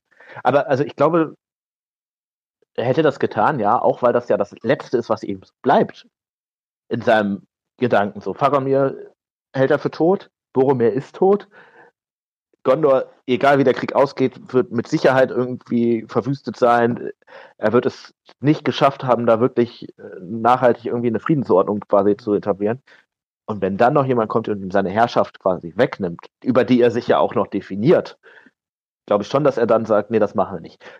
Und ich weiß gar nicht, wie erfolgreich das gewesen wäre, also ob das komplett unerfolgreich gewesen wäre, weil man natürlich schon, also ne, also mal angenommen, er wäre am Leben geblieben, sagen können, da kommt jetzt jemand aus dem Norden, wer sagt uns denn, dass das der Erbe ist? Ja gut, der hat ein Schwert, aber das Schwert kann jeder schmieden. Also ich glaube, dass man da mit ein bisschen Campaigning schon auch den Aragorn so ein bisschen ja und mit der, mit der einfachsten Frage, was hat Aragorn für Gondor getan? Er, also, ne? wo, wo, ja. war, wo war Aragorn, als Osgiliath fiel? Ja, aber ich glaube, dass genau diese Frage einer der Punkte ist, warum er dieses, ähm, die Hände eines Königs und die Hände eines Heilers und so, äh, ja in dem Werk etabliert wird, weil, wie du schon sagst, der Aragorn muss halt erstmal irgendwie das Volk für sich gewinnen und muss halt erstmal was, was Gutes bringen. So, und der muss ja einen Vorteil haben. Deswegen wird er ja auch König der Menschen und nicht. Und eine, eine, eine wichtige Prämisse in dem Kontext wäre ja auf der einen Seite, dass Denethor, äh, Denethor die Schlacht äh, überlebt. Ähm, in dem Fall wäre Minas Tirith verteidigt worden. Ähm, und klar, Aragorn ist dann einer von den Heerführern, die da mit Gondor irgendwie äh, unterwegs waren, beziehungsweise dann mit der Grauen Schar im Buch. Ähm, das ist halt einer von vielen Kriegern oder von, von den Hauptleuten, die da mitgekämpft haben. Aber ich habe ja hier irgendwie die Stadt verteidigt und mein einer Sohn ist eh schon tot, mein anderer hat, hat auch zur Verteidigung äh, beigetragen und mein äh, Schwager, also in dem Fall äh, Prinz Imrail, hätte dazu beigetragen. Ähm, der hätte ja durchaus dann sagen können, so, ja, steht doch noch alles, wir haben den Feind doch an unseren Toren besiegt. Ja, genau, also die Frage, ja, genau, also die Frage wäre gewesen, wahrscheinlich auch, wie erfolgreich ist die Verteidigung von Gondor ohne Aragorn? Also wie, wie, groß wird quasi in der öffentlichen Wahrnehmung Aragons Anteil eingeschätzt und wie groß Denethors? Wenn der sich, also ich meine, am Ende hat er sich ja dann auch irgendwie durch diese Verbrennung etwas aus der Affäre gezogen, aber sagen wir mal, er hätte das nicht gemacht und hätte noch weiter die Stadt verteidigt, wie er es vorher getan hätte. Dann hätte er natürlich schon sagen können, warum braucht, also das war ja erfolgreich wenn er sich natürlich total zurückzieht, Aragorn beschreit die Stadt und am Ende hat er sich irgendwie, weiß nicht, in der Besenkammer versteckt und kommt raus und sagt, hey, ich bin euer Zufall. Sieht wahrscheinlich die Lage in der öffentlichen Wahrnehmung noch ein bisschen anders aus. Wahrscheinlich kommt es auch darauf an. Aber ähm, ich finde es jetzt gerade tatsächlich etwas schade, dass Tolkien sich nicht gedacht hat, ah, ich, nach den drei Büchern schreibe ich noch einen schönen äh, Politkrimi über Aragorn und äh, Denethor. Ich fände ja, äh, ja oder so seine, seine Erben, die dann irgendwie Aragons Anspruch anzweifeln oder so.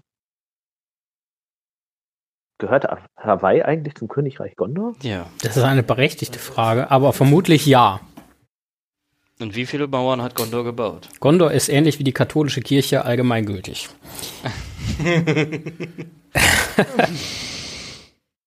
ähm, ich glaube, Denethor glaubt auch gut, an Wunder. Ähm, aber, aber, aber jetzt mal, jetzt mal äh, und noch eine platte Frage, jetzt mal ganz ehrlich, ist er einer von den Guten? Ähm, und wo ihr noch Fragen guckt, würde ich einfach mal sagen, ja, ich halte Denethor auf jeden Fall für einen der guten, weil ich das Buch gelesen habe und nicht nur den Film gesehen habe. Ähm, und ich glaube, das ist auch der Hauptunterschied zu Saruman. Das ist schon bei dem die Prämisse, dass er auf der Wer sind die Guten? Ist eine ganz andere Frage, ne? von wegen wie mal und so. Aber auf der Seite gegen Sauron steht er, das ist schon klar. Das ändert sich auch über die ganze Geschichte ja nicht. Ne? Wenn man das als die gute Seite begreift, dann ist er schon einer von den Guten. Er verbrennt seinen Sohn, so da könnte man sagen, ja, hm, kritisch, aber no, nobody is perfect. Äh, ja, also, also dieses äh, Leute opfern und so, das ist ja in, in, vielen Geschichten so, dass das nicht vom Guten, äh, dass es dich nicht automatisch disqualifiziert. Also. Hey, die Inquisition waren auch die Guten. Ja, siehe Dumbledore und Harry Potter, aber ja, war. Also, ne, es ist äh, auch da wieder wichtig, ne? Gesichtspunkt, aber grundsätzlich, da, da, ja, er ist einer der Guten. Also ich glaube, das kann man gar nicht anzweifeln. Ähm, der halt abdriftet. Das ist sein Problem. Ja. Er driftet einfach ab und äh, wird somit nicht tragbar für die anderen Guten und muss dann verschwinden. Ja, ja und er, er liegt halt einigen Irrschlüssen. Ne? Also Denethor ist, steht so für Verzweiflung. Das tut er aber zum Beispiel, ähm, jetzt auf einem anderen Niveau, aber Elrond auch ein bisschen. Der sagt ja auch, ganz ehrlich, ist alles verloren, ich fahre irgendwie darüber und dann habe ich mit der Scheiße nichts mehr zu tun. Ähm, ja, also man könnte, Elrond könnte man zumindest zugute also das, nee, wie, wie zu Last legen. schlechter halten. Zu Last legen, genau. Ähm, dass er schon sagt, ja, okay, wir versuchen das jetzt nochmal mit dem Ring zu zerstören, aber ja gut, wenn es nicht funktioniert, bin ich hier weg. also, und tschüss, ihr Finger! der Editor opfert da persönlich schon, also steckt er da schon mehr rein. Das kann man schon so sagen. Aaron sagt nur so, ihr solltet das so machen und ja, das ist aber nicht mein Problem. Ja, das stimmt schon. Immer diese Elben. So, ähm, ich habe doch ein paar weitere Punkte für euch, wenn ihr denn noch Lust und Zeit habt. Ähm, ich gehe gerade mal die Liste durch und äh, Thorsten hat ein paar gute Sachen geschrieben und ein paar Sachen, wo ich mir nicht sicher bin, ob wir die in die Folge nehmen sollten oder nicht. Ähm, aber als erstes, und das finde ich einen sehr guten Punkt, was hat Peter Jackson gegen Denethors Familie? Ähm, ich weiß nicht genau, wie die Frage gemeint ist, aber ich kann mir vorstellen, die Darstellung von Denethor, das haben wir jetzt ja schon ein paar Mal beleuchtet, oder auch von seinen Söhnen im Film, ist ja doch abweichend ja. zum Buch und Denethor kommt halt von vorne bis hinten als so ein wirklich gestörter, manischer ja, herrischer. Äh, genau, also Denethor ist ja völlig anderer Mensch. Boromir ist auch echt ein bisschen auf seine Ich will den Ring haben und Geschichte Gondor, Gondor zuerst. Und Faramir finde ich auch ein bisschen flach. Also das stimmt schon, die werden. Die sind alle auf die Frage reduziert, was passiert mit dem Ring. Ne? Die anderen Aspekte werden. Ja, die, die, genau, die sind alle irgendwie nicht so nicht so richtig rausgearbeitet. Okay, klar, Film kannst du nicht so gut machen und so. Ähm, aber das sind schon eher Leute, die dem dem Zeitlimit des Films zum Opfer gefallen. Ja, das würde ich auch so sehen. Ich glaube wirklich, also er hätte da bestimmt auch Spaß dran gehabt, dann noch mehr zu zeigen. Aber ich glaube, für ihn war es dann einfacher, dann Cut anzusetzen. Ähm. Ja, er hat die halt schon reduziert in ihrer Komplexität, die drei Charaktere am Ende. Ne? Das, aber musst du wahrscheinlich am Ende auch machen. Ne? Also dafür sind andere Sachen dann halt mehr ausgebaut worden. Er hat sich halt eher entschieden, dann wirklich den Fokus auf Aragorn zu legen, auf Frodo zu legen.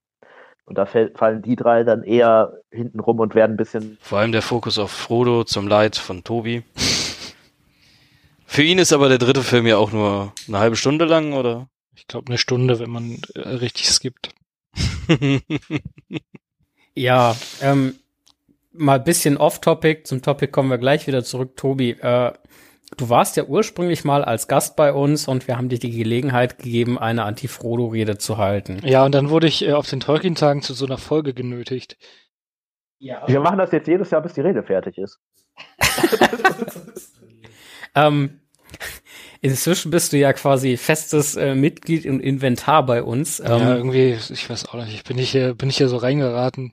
So eine Drückerkolonne kommt an meine Tür und hat mich nicht mehr rausgelassen. Naja, vorhin stand es an der falschen Tür, also. ja, das war dumm.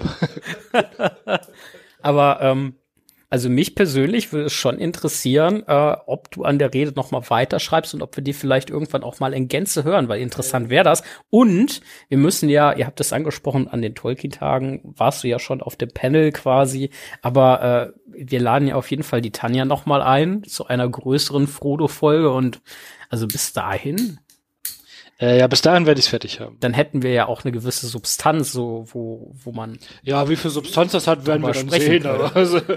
der, der ultimative Rant. Deswegen laden wir ja die Tanja ein. Substanzen finde ich gut. Okay, ähm, wie dem auch sei. Ja. Das ist eigentlich ein ganz schönes Schiff hier, das hier. Äh, ihr Lieben, wir haben ja wirklich relativ wenig Fackel und, und Feuerwitze und so weiter gemacht. Aber ich denke, wir müssen dann doch noch mal irgendwie auf das Ende von Denethor eingehen. Am Ende ist er halt so weit und möchte seinen Sohn Faramir zusammen mit sich selber lebendig verbrennen. Ist das jetzt eher so eine gute Idee oder ist das eher so eine schlechte Idee? Wie seht ihr das Ganze? Also ich kann es aus zwei Gründen nicht nachvollziehen. Das erste ist dieser rein logische, so, der Sohn ist halt nicht tot, es wird ihm gesagt, hallo, dein Sohn ist nicht tot, warum macht ihr den Quatsch? Und zweitens ist, glaube ich, Verbrennen einer der beschissensten Tode, die du sterben kannst. Das ist, glaube ich, richtig ungeil. Das ist, glaube ich, wirklich nur, wenn du wirklich Wert auf einen imposanten Abgang legst. Oder auf Selbstbestrafung. Also das. Aber dann hätte ich mich. Ja, aber hätte ich mich also, einfach komplett darunter geschmissen. Um ich, ich, ich glaube, ja. du hast es gerade ja. ganz richtig getroffen. Ich glaube, das machst du nur, wenn du darauf stehst, imposant zu haben. Brennt auch. Ja, ja. ja, vielleicht ist das auch am Ende einfach noch mal so eine Art, was heißt Hilferuf, aber ein Hilfe, ich brenne. Burn. Den also jetzt so, so Feuer, Feuer hat Feuer. ja oft so ähm, so läuternden, reinigen Charakter, so Scheiterhaufen. Äh, Gab es ja Hexenverbrennung und so weiter. Ähm, aber äh, ja, ich finde es wirklich, also ich hätte mich in mein Schwert gestürzt, wenn ich der wäre, oder einfach darunter gesprungen oder so. Ja, vielleicht ist es auch am Ende eine Verspottung von Gandalf, der sich ja immer so als Feuerzauberer Ich bin auch ein Feuerzauberer. Ja, hier, guck mal. guck mal, ich mache jetzt, ich mach jetzt Feuer und dann ist mein Sohn weg. ja, ich meinte, das, also, guck mal, hier hast du ein Feuer, was du nicht beherrschen kannst. Bumm. Oder wusch. äh, diese Szene ist übrigens, ähm, es gibt in den in der ganzen Trilogie äh, zwei Dinge, wo ich finde wirklich, dass die Special Effects, da merkt man, dass die ein bisschen älter sind. Das eine hatte ich schon mal gesagt, das ist hier Helms Klamm, der Ausritt, wenn die Leute da ins Leere hauen. Und das äh, es gibt tatsächlich im ersten Teil, um drei zu machen, weil es sind ja drei Filme, ist es der Adler, der Gandalf vom Ortang rettet. Ja. Wenn ihr euch das nochmal anguckt, der, der, der zieht. Ja. Und das andere ist, ähm, ist gar kein, Warte, jetzt muss ich kurz überlegen. Doch, es ist ein Special Effekt und kein Visual Effekt. Ähm, das ist, wenn Bor äh, Quatsch, wenn Boromir, wenn den verbrennt und man sieht einfach, dass das so wie in jeder schlechten Stunt so, so ein Stuntman mit so einer Feuerdecke ist. Also, ja. Ähm, also da Tobi plädiert dafür, dass sich die Schauspieler wirklich anzünden, damit das Ganze realistischer aussieht. Witzigerweise ist ja, wenn die, ähm, es gibt ja diese Szene, ich hatte wo jetzt eigentlich mit einem Dementi gerechnet, aber. Ja, ach, ist schon okay. Ähm, es gibt ja diese Szene, wo Schattenfell den Denethor dann am Ende in den Scheiterhaufen tritt. Ja. Ähm, und das war tatsächlich, glaube ich, ein bisschen schwierig zu drehen, habe ich mal gehört, weil halt Pferd, Feuer, hm. Ähm, deswegen mussten die da irgendwie mit Spiegeln arbeiten, dass quasi also das Ding hat gar nicht richtig gebrannt, während das Pferd davor stand, sondern es hat dahinter oder daneben oder sowas ein, ein anderer Scheiterhaufen gebrannt und dann haben die das mit Spiegeln da rein projiziert und sowas. Das war wohl riesig kompliziert, da das Pferd dazu zu bringen, in da reinzutreten. Das ist alles, was ich weiß. Ja, du gehst halt auch nicht mal eben so zu dem Pferd und sagst dann so, los den Typen mal da ins Holz rein. Was? So opfert man seine äh, Schauspieler auch schnell. Oder Stuntmans. Ähm, ja, also wie schon erwähnt, gerade im Film wird er ja als, als völlig wahnsinnig dargestellt. Ähm, am Ende im Buch ist es halt so, es geht eher als der Bach runter, dann kann ich jetzt auch irgendwie einfach meiner Linie ein Ende setzen, quasi symbolisch auch in den Flammen, die meine Stadt gerade zerfressen. Ich glaube, es geht auch einfach ums Selbstbestimmte. Ne? Der hat wirklich erlebt, er wird von jeder benutzt, ihn, jeder gibt ihm irgendwie das Gefühl, er hat die Kontrolle komplett verloren und das ist so das Letzte oder Einzige, was er selbstbestimmt tun kann. Ich glaube, das sagt er sogar auch. Wenn schon, dann möchte ich das jetzt mal wenigstens so machen, wie ich das. Ja. Er dachte sich, the roof is on fire. Let the motherfucker burn. oh je, Mine, in welche Tiefen sind wir da reingeraten? Ähm, es wird nicht besser. Ja, äh, wie, wie ich hier äh, aus unserem Konzept äh, Zettelchen im WhatsApp-Chat quasi entnehme, ist er auch ein äh, großes Vorbild des Burning Man. Ja, das ist nur ein blöder Wortwitz. Also ich dachte, ähm, Ja, die letzten drei Fragen sind eigentlich. Ja. Nein, nein, also klar, erster Burning Man. Ich glaube, dass die Strecke ungefähr auch die Entfernung von New York bis zum Burning Man Festival ungefähr darstellt, die er läuft. ja, locker 100.000 Kilometer irgendwie. Da hätte ich tatsächlich noch eine Frage ähm, an Leute, die äh, sich vielleicht ein bisschen mit dem menschlichen Körper und äh, der Reaktion von äh, eigentlich total schade, du kannst nicht so weit Kontext rennen, auch einfach ist. nicht da ist, aber ähm, das ist ja schon eine Strecke, die er da zurücklegt. Erst er, er geht auf den Scheiterhaufen, er fängt an zu brennen und der sprintet halt noch irgendwie da raus und dann am Brunnen vorbei und weiter und immer weiter und an den Treppen vorbei und er trifft präzise dieses Loch und dann schreit er noch im Absturz, ja.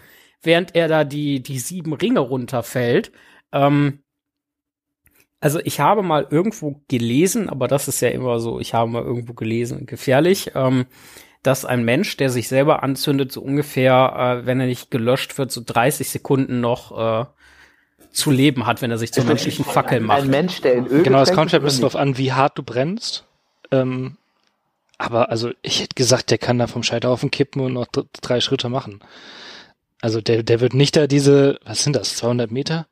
Vermutlich, ja. Äh, Ja, das schafft er nicht. mehr. 500 Zeigt Meter? seine Willensstärke. Ja, der ist natürlich Adeliger und damit ein besserer Mensch als alle anderen, ne? das muss man berücksichtigen. Das ist auch seine Führungsstärke. Er geht ja als Leuchtfeuer voran. Eigentlich war es für den, Warum war er eigentlich so sehr dagegen? das war für den Luftangriff, das war so die Fackel bitte hier. Stimmt, das wäre so die nächste Frage. Hat Denethor das Konzept Leuchtfeuer nicht verstanden? Sich selber mit Signalwirkung anzünden, wenn die Rohirrim schon da sind, ist ja auch irgendwie nicht so der allersmarteste Move. das ist ja auch so eine Schlacht, ne? Also es fallen bestimmt dauernd irgendwie brennende Dinge von oben runter. Aber was denkst du dir denn, wenn du da so als, weiß ich nicht, gondorianischer Soldat im untersten Ring irgendwie gegen irgendwelche Orks kämpfst und dann fällt auf einmal so eine, so, so, so eine leuchtende Kugel von Ja, und 400 vor allem ist sie nicht irgendwann aus, also so wegen Wind und so? Ja, Keine wenn Ahnung, du- ehrlich wenn du gesagt, mit Öl getränkt ist, natürlich Ich nicht. fürchte, wir müssen ein Experiment machen. Oh Gott. Ach, wir haben nichts, was 400 Meter hoch ist. Wie hoch ist denn der Rheinturm? 200 irgendwas? Ich glaube noch nicht mal. Ich meine auch so, irgendwie knapp unter 200. Echt? Ich dachte, 100 tun wir, oder? Natürlich Hund- ich glaub-. Ich, ich sage Oder unten 157 Trampolin, Meter. Aber ich glaube, die halten uns aus, wenn wir versuchen, brennende ja, Sachen die auf. sollen sich nicht so anstellen.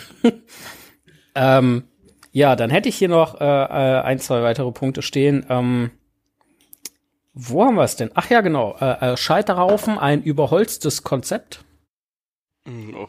Wie gesagt, die letzten drei Fragen Oh. sind eher dumme Wortwitze, glaube ich. Aber ähm, ja, ich- also ich finde Scheiterhaufen, das wäre, glaube ich, ähm, ich habe zwei äh, Horrortode, wie ich sterben würde. Äh, das eine ist verbrennen und das andere ist lebendig begraben werden. Also ich, ich glaube, verbrennen macht gar keinen Spaß. Mir macht null Spaß. Du tust halt Arsch weh. Und, Du äh, kannst echt nur hoffen, dass du irgendwie recht schnell durch die Dämpfe und Gase. Ähm, Ja, und es ist vor allem, also ich meine, gut, Denethor zeigt ja, dass er nicht so sehr an zukünftigen Generationen interessiert ist, ne? aber auch aus ökologischen Aspekten ist das natürlich ein furchtbarer Tod. Also wenn du schon verbrennst, dann musst du nicht noch irgendwie einen halben Wald abholzen und den dann auch noch in Flammen aufsetzen. Mhm. Unabhängig von dem Unabhängig von dem ganzen Öl. Ich will gar nicht wissen, wo die das alles herhaben. Aber Am ähm, Ende hast du da in Minas Tirith auch noch die Ends stehen, weil du da einfaches irgendwie. Messer hätte es auch getan. Hat Ne? Denethor vielleicht extra mal einen Krieg äh, geführt, um an Ölfelder zu kommen? Ja, USA. Make äh, Dings great again. Ja. ähm, wie gesagt, ich habe hier noch ein paar Sachen, aber ich glaube, dass ich die besser nicht in die Folge mit aufnehme. Ähm, so viel Cider habe ich dann doch noch nicht getrunken. sprichst über die Frage von Thorsten. Sprichst du über die Ja. Frage von Thorsten? Wobei ich den Grundgedanken jetzt, jetzt gar nicht so absurd noch finde eigentlich. Ähm, also gewisse Parallelen sind da. Ich nehme das trotzdem nicht mit auf. Äh, Thorsten, es tut uns leid. Wir haben ähm, nicht oft genug beleuchten im Kontext mit Korn ich lese das gesagt. ja jetzt erst. Wie gesagt, Thorsten, es tut uns leid. Wir haben nicht oft genug beleuchten im Korn-Kontext irgendwie mitbekommen, als dass wir das jetzt noch besprechen würden. Das können wir gerne privat mal Leuchtet das machen. Beleuchten wir das jetzt nicht mehr? Das beleuchten wir jetzt nicht mehr. Egal, ob uns da jetzt jemand reingrätschen worden. möchte oder nicht. Ähm, habt ihr noch was, was ihr unbedingt mal zu Denethor sagen wolltet? Was hättet ihr vielleicht anders gemacht? Habt ihr noch Ja, Wortwitze? ich glaube, das ist nämlich das, das ist das Tragische, um jetzt mal so zu, quasi zum nachdenklichen Teil Kurze, zu, kurze Frage. Ist Thor nicht auch der Gott des Feuers? Oder Blitz. war das Odin? Blitze, ja. Donner. Nee, Moment. Doch, Blitze Tor, sind Tor, ja, doch. Blitz. Dann, dann war Odin der mit Feuer, ne? Bestimmt, der hat so hier Feuer des Lebens gebracht. Weil ansonsten wäre Denethor ist noch natürlich auch echt lustig gewesen. Ja. Ja. Tut mir leid.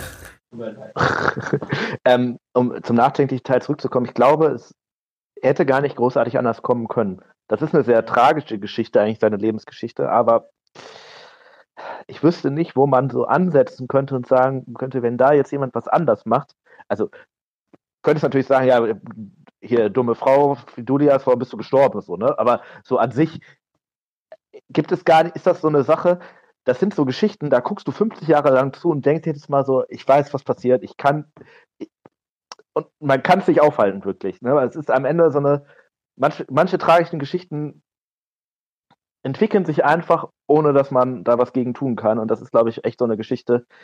Es hätte, glaube ich, gar nicht großartig anders kommen können. Das war von Anfang an klar, dass es sich dahin entwickelt. Tragisch. Um den nachdenklichen Teil mal wieder direkt so ein bisschen zu torpedieren. Ähm, hab noch, ich habe noch einen schlechten Wortwitz gerade. Äh, Denethor ist so ein typischer Fall von Hochmut kommt vor dem Fall. Jetzt dürft ihr wieder nachdenken. Ähm, was ich mir gerade denke, jetzt mal äh, angeknüpft an den Buchdenetor und vielleicht noch mal zur Ehrenrettung. Ich glaube, das haben wir in der Boromir-Folge auch so ein bisschen gemacht, also beziehungsweise ihr, ich war nicht dabei leider. Ähm, dass Boromir gar nicht so der, der, der Arsch ist, wie er so im Film so ein bisschen rüberkommt, sondern halt sehr menschlich ist. Und äh, bei Denethor finde ich, gerade bezogen auf das Buch, im Film finde ich ihn nicht besonders gut dargestellt, ähm, auch sehr menschlich und ich denke auch, dass es gut für Gondor war, ihn da an dieser Position zu haben, weil er hat letzten Endes zwei wirklich coole Söhne hervorgebracht und natürlich hat er seine Vaterrolle irgendwie hart verkackt, aber trotzdem sind das sehr gute Menschen geworden. Ähm, und zweitens, er hat Gondor ja wirklich sehr, sehr lange verteidigt und auch durch diese Weitsicht und Voraussicht, auch äh, wie Tobi, du hattest das eben so schön beschrieben, den Palantir zu nehmen. Er, er war sehr erfolgreich in dem, was ja. er getan hat, ja. Am ähm, Ende hat er halt leider Pech gehabt. super, super tragisch. Ähm, und vielleicht so ein bisschen auch als so ein bisschen auch so ein Stück das Gegenteil von Theoden, der halt aus seinem seinem Schlaf, nenne ich es jetzt mal, in Anführungszeichen gerissen wird und dann, okay, zwar den heroischen Tod stirbt, leider stirbt, aber äh, halt sich nochmal aufrafft zu alter Stärke und, und, und wirklich was reißt und er, der halt auf der anderen Seite dann am Ende so tragisch vergeht. Das ist schon ich bitter. Schon, ich finde schon, dass die als Gegenteil angelegt sind, Theoden und Denethor. Also da ist, da gibt es schon eine krasse Parallele wirklich aber halt, wie nennt man eine Parallele, die entgegenläuft? Antithese. Ne? Also es ist eine krasse Antithese. Ähm, das auf jeden Fall. Ich finde es halt am Ende. Es sind auch Parallelen. Ist das einer der Charaktere, die das Buch insofern besser machen, weil es ähm, man natürlich oft bei Tolkien auch sagen kann, sind sehr viel schwarz-weiß gezeichnet. Viel, und gerade diese Charaktere, Boromir, Denethor und so, sind ja welche, die das Ganze viel nachvollziehbar machen, weil die deutlich grauer sind als andere.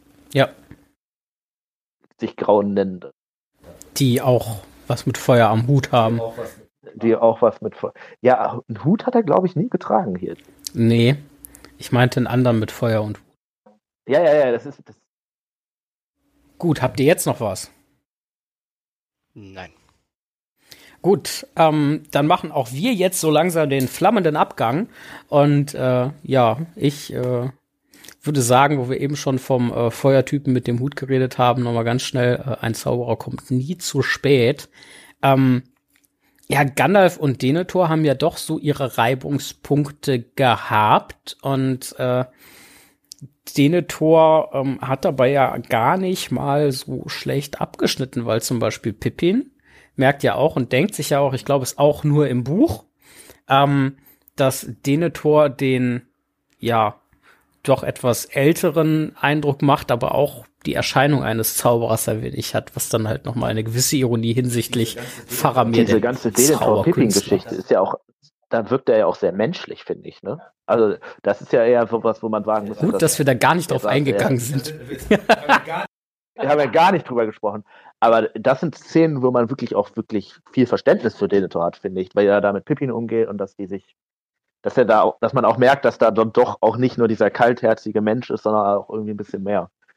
Ich finde, Gandalf und Denethor, muss man ehrlich sagen, am Ende beschwert Denethor sich viel, dass Gandalf ihn nur benutzt und das auch nicht zu Unrecht. Aber also, die Frage ist auch immer, wen benutzt Gandalf nicht? Genau, ich Außer Galadriel. Sagen, das haben wir, glaube ich, oft genug schon festgestellt, dass der Gandalf ziemlich viele äh, Spielfiguren hat. Ja, ja, aber Denethor hat davon auch wirklich viele, viele persönliche Nachteile deswegen kann man seine Antipathie Gandalf gegenüber irgendwie auch, finde ich, ja. nachvollziehen, weil das so, ich weiß nicht, wie ich so an seiner Stelle reagieren würde. Dass das vielleicht notwendig ist und dass das jetzt am Ende dann auch irgendwie dazu führt, dass sie gewinnen und so. Yes. Völlig auf einem anderen Blatt. Aber für ihn persönlich verstehe ich schon, warum er jetzt nicht so froh ist, wenn Gandalf ihn besiegt. Ist natürlich die auf die Spitze treibens dieses ans große Ganze denken oder das kurzfristige, den kurzfristigen militärischen Erfolg sehen. Ja. ja. Ja, Denethor ist am Ende auch Opfer des ans große ganze genau. Denken einfach. Fürs größere Wohl. Ist ein billiges Opfer. Also fassen wir zusammen, ein Zauberer kommt nie zu spät. Und Gandalf hatte mal richtig, also Denethor ist ein weiteres Opfer von Gandalf. Das ist ehrlich gesagt, also ähm, ich finde diese Szene im Film, wo der, ähm, also Denethor schreit, flieht, flieht, verlasst eure Posten und der Gandalf haut dir mal richtig eine rein. Jedes Mal herrlich. Also, weil es einfach so, du weißt genau, was passiert, aber es kommt so aus dem Nichts, einfach so ein Hieb rüber in den Magen und so. Ähm, das ist diese, äh, diese, diese, diese geile Verachtung, die Ian McKellen dabei einfach im Gesicht hat. Ja, das ist einfach so vom, also sowohl schauspielerisch als auch so vom, vom, vom Bild her, ähm, ja, sehr gut, sehr gut gemacht. Ja, true. Noch weitere Two Cents zu irgendwas. Den Ton Saruman, nicht viel passiert, ne? Haben die über den Palantir miteinander gesprochen? Was glaubt ihr? Heimliches Liebesgeflüster höchstens. Aber ich glaube nein. Also ich meine, warum sollten sie das nicht tun? Sie sind nah beieinander, sie sind am Anfang beide gegen Sauron. Ja, aber ich glaube, hinterher war Denethor so auf sich fokussiert, dass er da nicht mehr sich viel ausgetauscht hat. Also ich glaube schon, dass wenn die miteinander sprechen, dass das eher zu Denethors Vorteil passiert als ja, das zu, zu Saruman. Denethor klüger ist, ah. Aber, aber, aber ja, ich, also klüger ist der sicher als ich? Glaube, ich glaube, dass Saruman grundsätzlich klüger ist, aber ich glaube, dass Saruman einfach unglaublich zerfressen vor Machtanspruch ja, ja. ist. Ja, genau. Also der Saruman zum Zeitpunkt, wo er in den Palantir ist guckt, völlig so verblendet. Der ist komplett. Durch. Und das ist ja, also jetzt nochmal eine Lanze für den zu brechen, der Unterschied zum Denethor auch zu seinem Ende. Klar zerbricht er am Ende völlig, aber bis zum Zeitpunkt, wo quasi Sauron von Minas Tirith zieht, steht, ist der schon noch sortiert und ist vielleicht verzweifelt, hat aber immer noch auf dem Schirm, was so sein Ziel ist am Ende. Und Saruman ist da völlig irrlichternd unterwegs. Völlig. Eigentlich müssen wir zu Saruman nochmal eine zweite Folge machen, weil es so lustig ist. Ähm, gut, äh, dann danke, dass ihr uns äh, so lange zugehört habt. Wir hoffen natürlich, dass euch die Folge gefallen hat. Ähm, generell wie immer die obligatorische Empfehlung, äh, lest die Bücher, schaut die Filme, hört die Hörbücher, hört die Ringe, also uns sehr gerne öfter. Schreibt uns auch gerne äh, irgendwelche, irgendwelches Feedback dazu. Da sind wir immer dankbar für. Schaut mal in die Amazon-Serie rein. Ähm,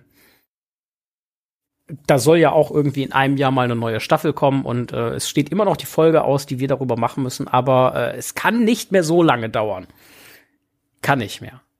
Dann an euch drei ein herzliches Dankeschön, dass ihr so lange hier mit mir gesessen habt, dass wir uns so wunderbar unterhalten haben und ich hoffe, ihr hattet genauso viel Spaß wie ich. Ich hatte jetzt irgendwie sowas wie ein Klar, Simon hatten wir oder nein, so ein Scheiß, ich komme nie wieder erwartet, aber kein Schweigen im Walde so.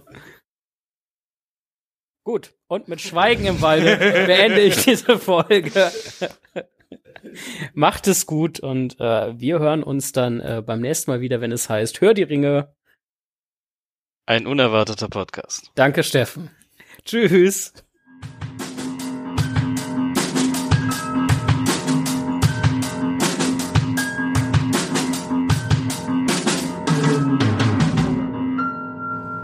Wie könnt ihr Hör die Ringe unterstützen? Liked sie auf Instagram folgt ihnen auf Spotify oder abonniert sie beim Podcatcher eures Vertrauens. Auch über Bewertungen freuen sie sich immer. Am meisten unterstützt ihr Hör die Ringe, wenn ihr ein Steady-Abonnement abschließt. Dadurch können sie ihre Technik weiter aufrüsten, wie zum Beispiel neue Mikrofone kaufen. Dafür erhaltet ihr natürlich auch immer ein paar Goodies.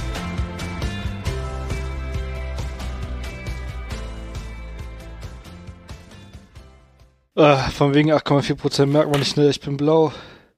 Wie das Meer. Boah. Also ich höre euch übrigens gar nicht auf dem Ding, aber. Ja, ich glaube, du hast das. Ist okay. ja, ja, haben, ja, ja ich habe ja nur auf 3 und 4 gestellt. Dann. Ich höre auch nichts, ne? Sollte ich was hören? Ja, da ist der Kopfhörer kaputt. also beziehungsweise das Kabel ist. Der Kopfhörer selber geht. Äh, Simon habe ich ausgesteckt, weil er die Latenz nicht haben wollte. Ja, das ist eine absolut grausame Katastrophe, wenn ich mich hier die ganze Zeit selber auf dem Ohr habe und euch noch dazu. Und das alles mit einer echt nicht mehr feierlichen Latenz. Das ist ganz übel, ey. Mhm. Latenzen, Latenzen, Sonne, Mond und. oh je. Eine Hör die Ringe Produktion 2023.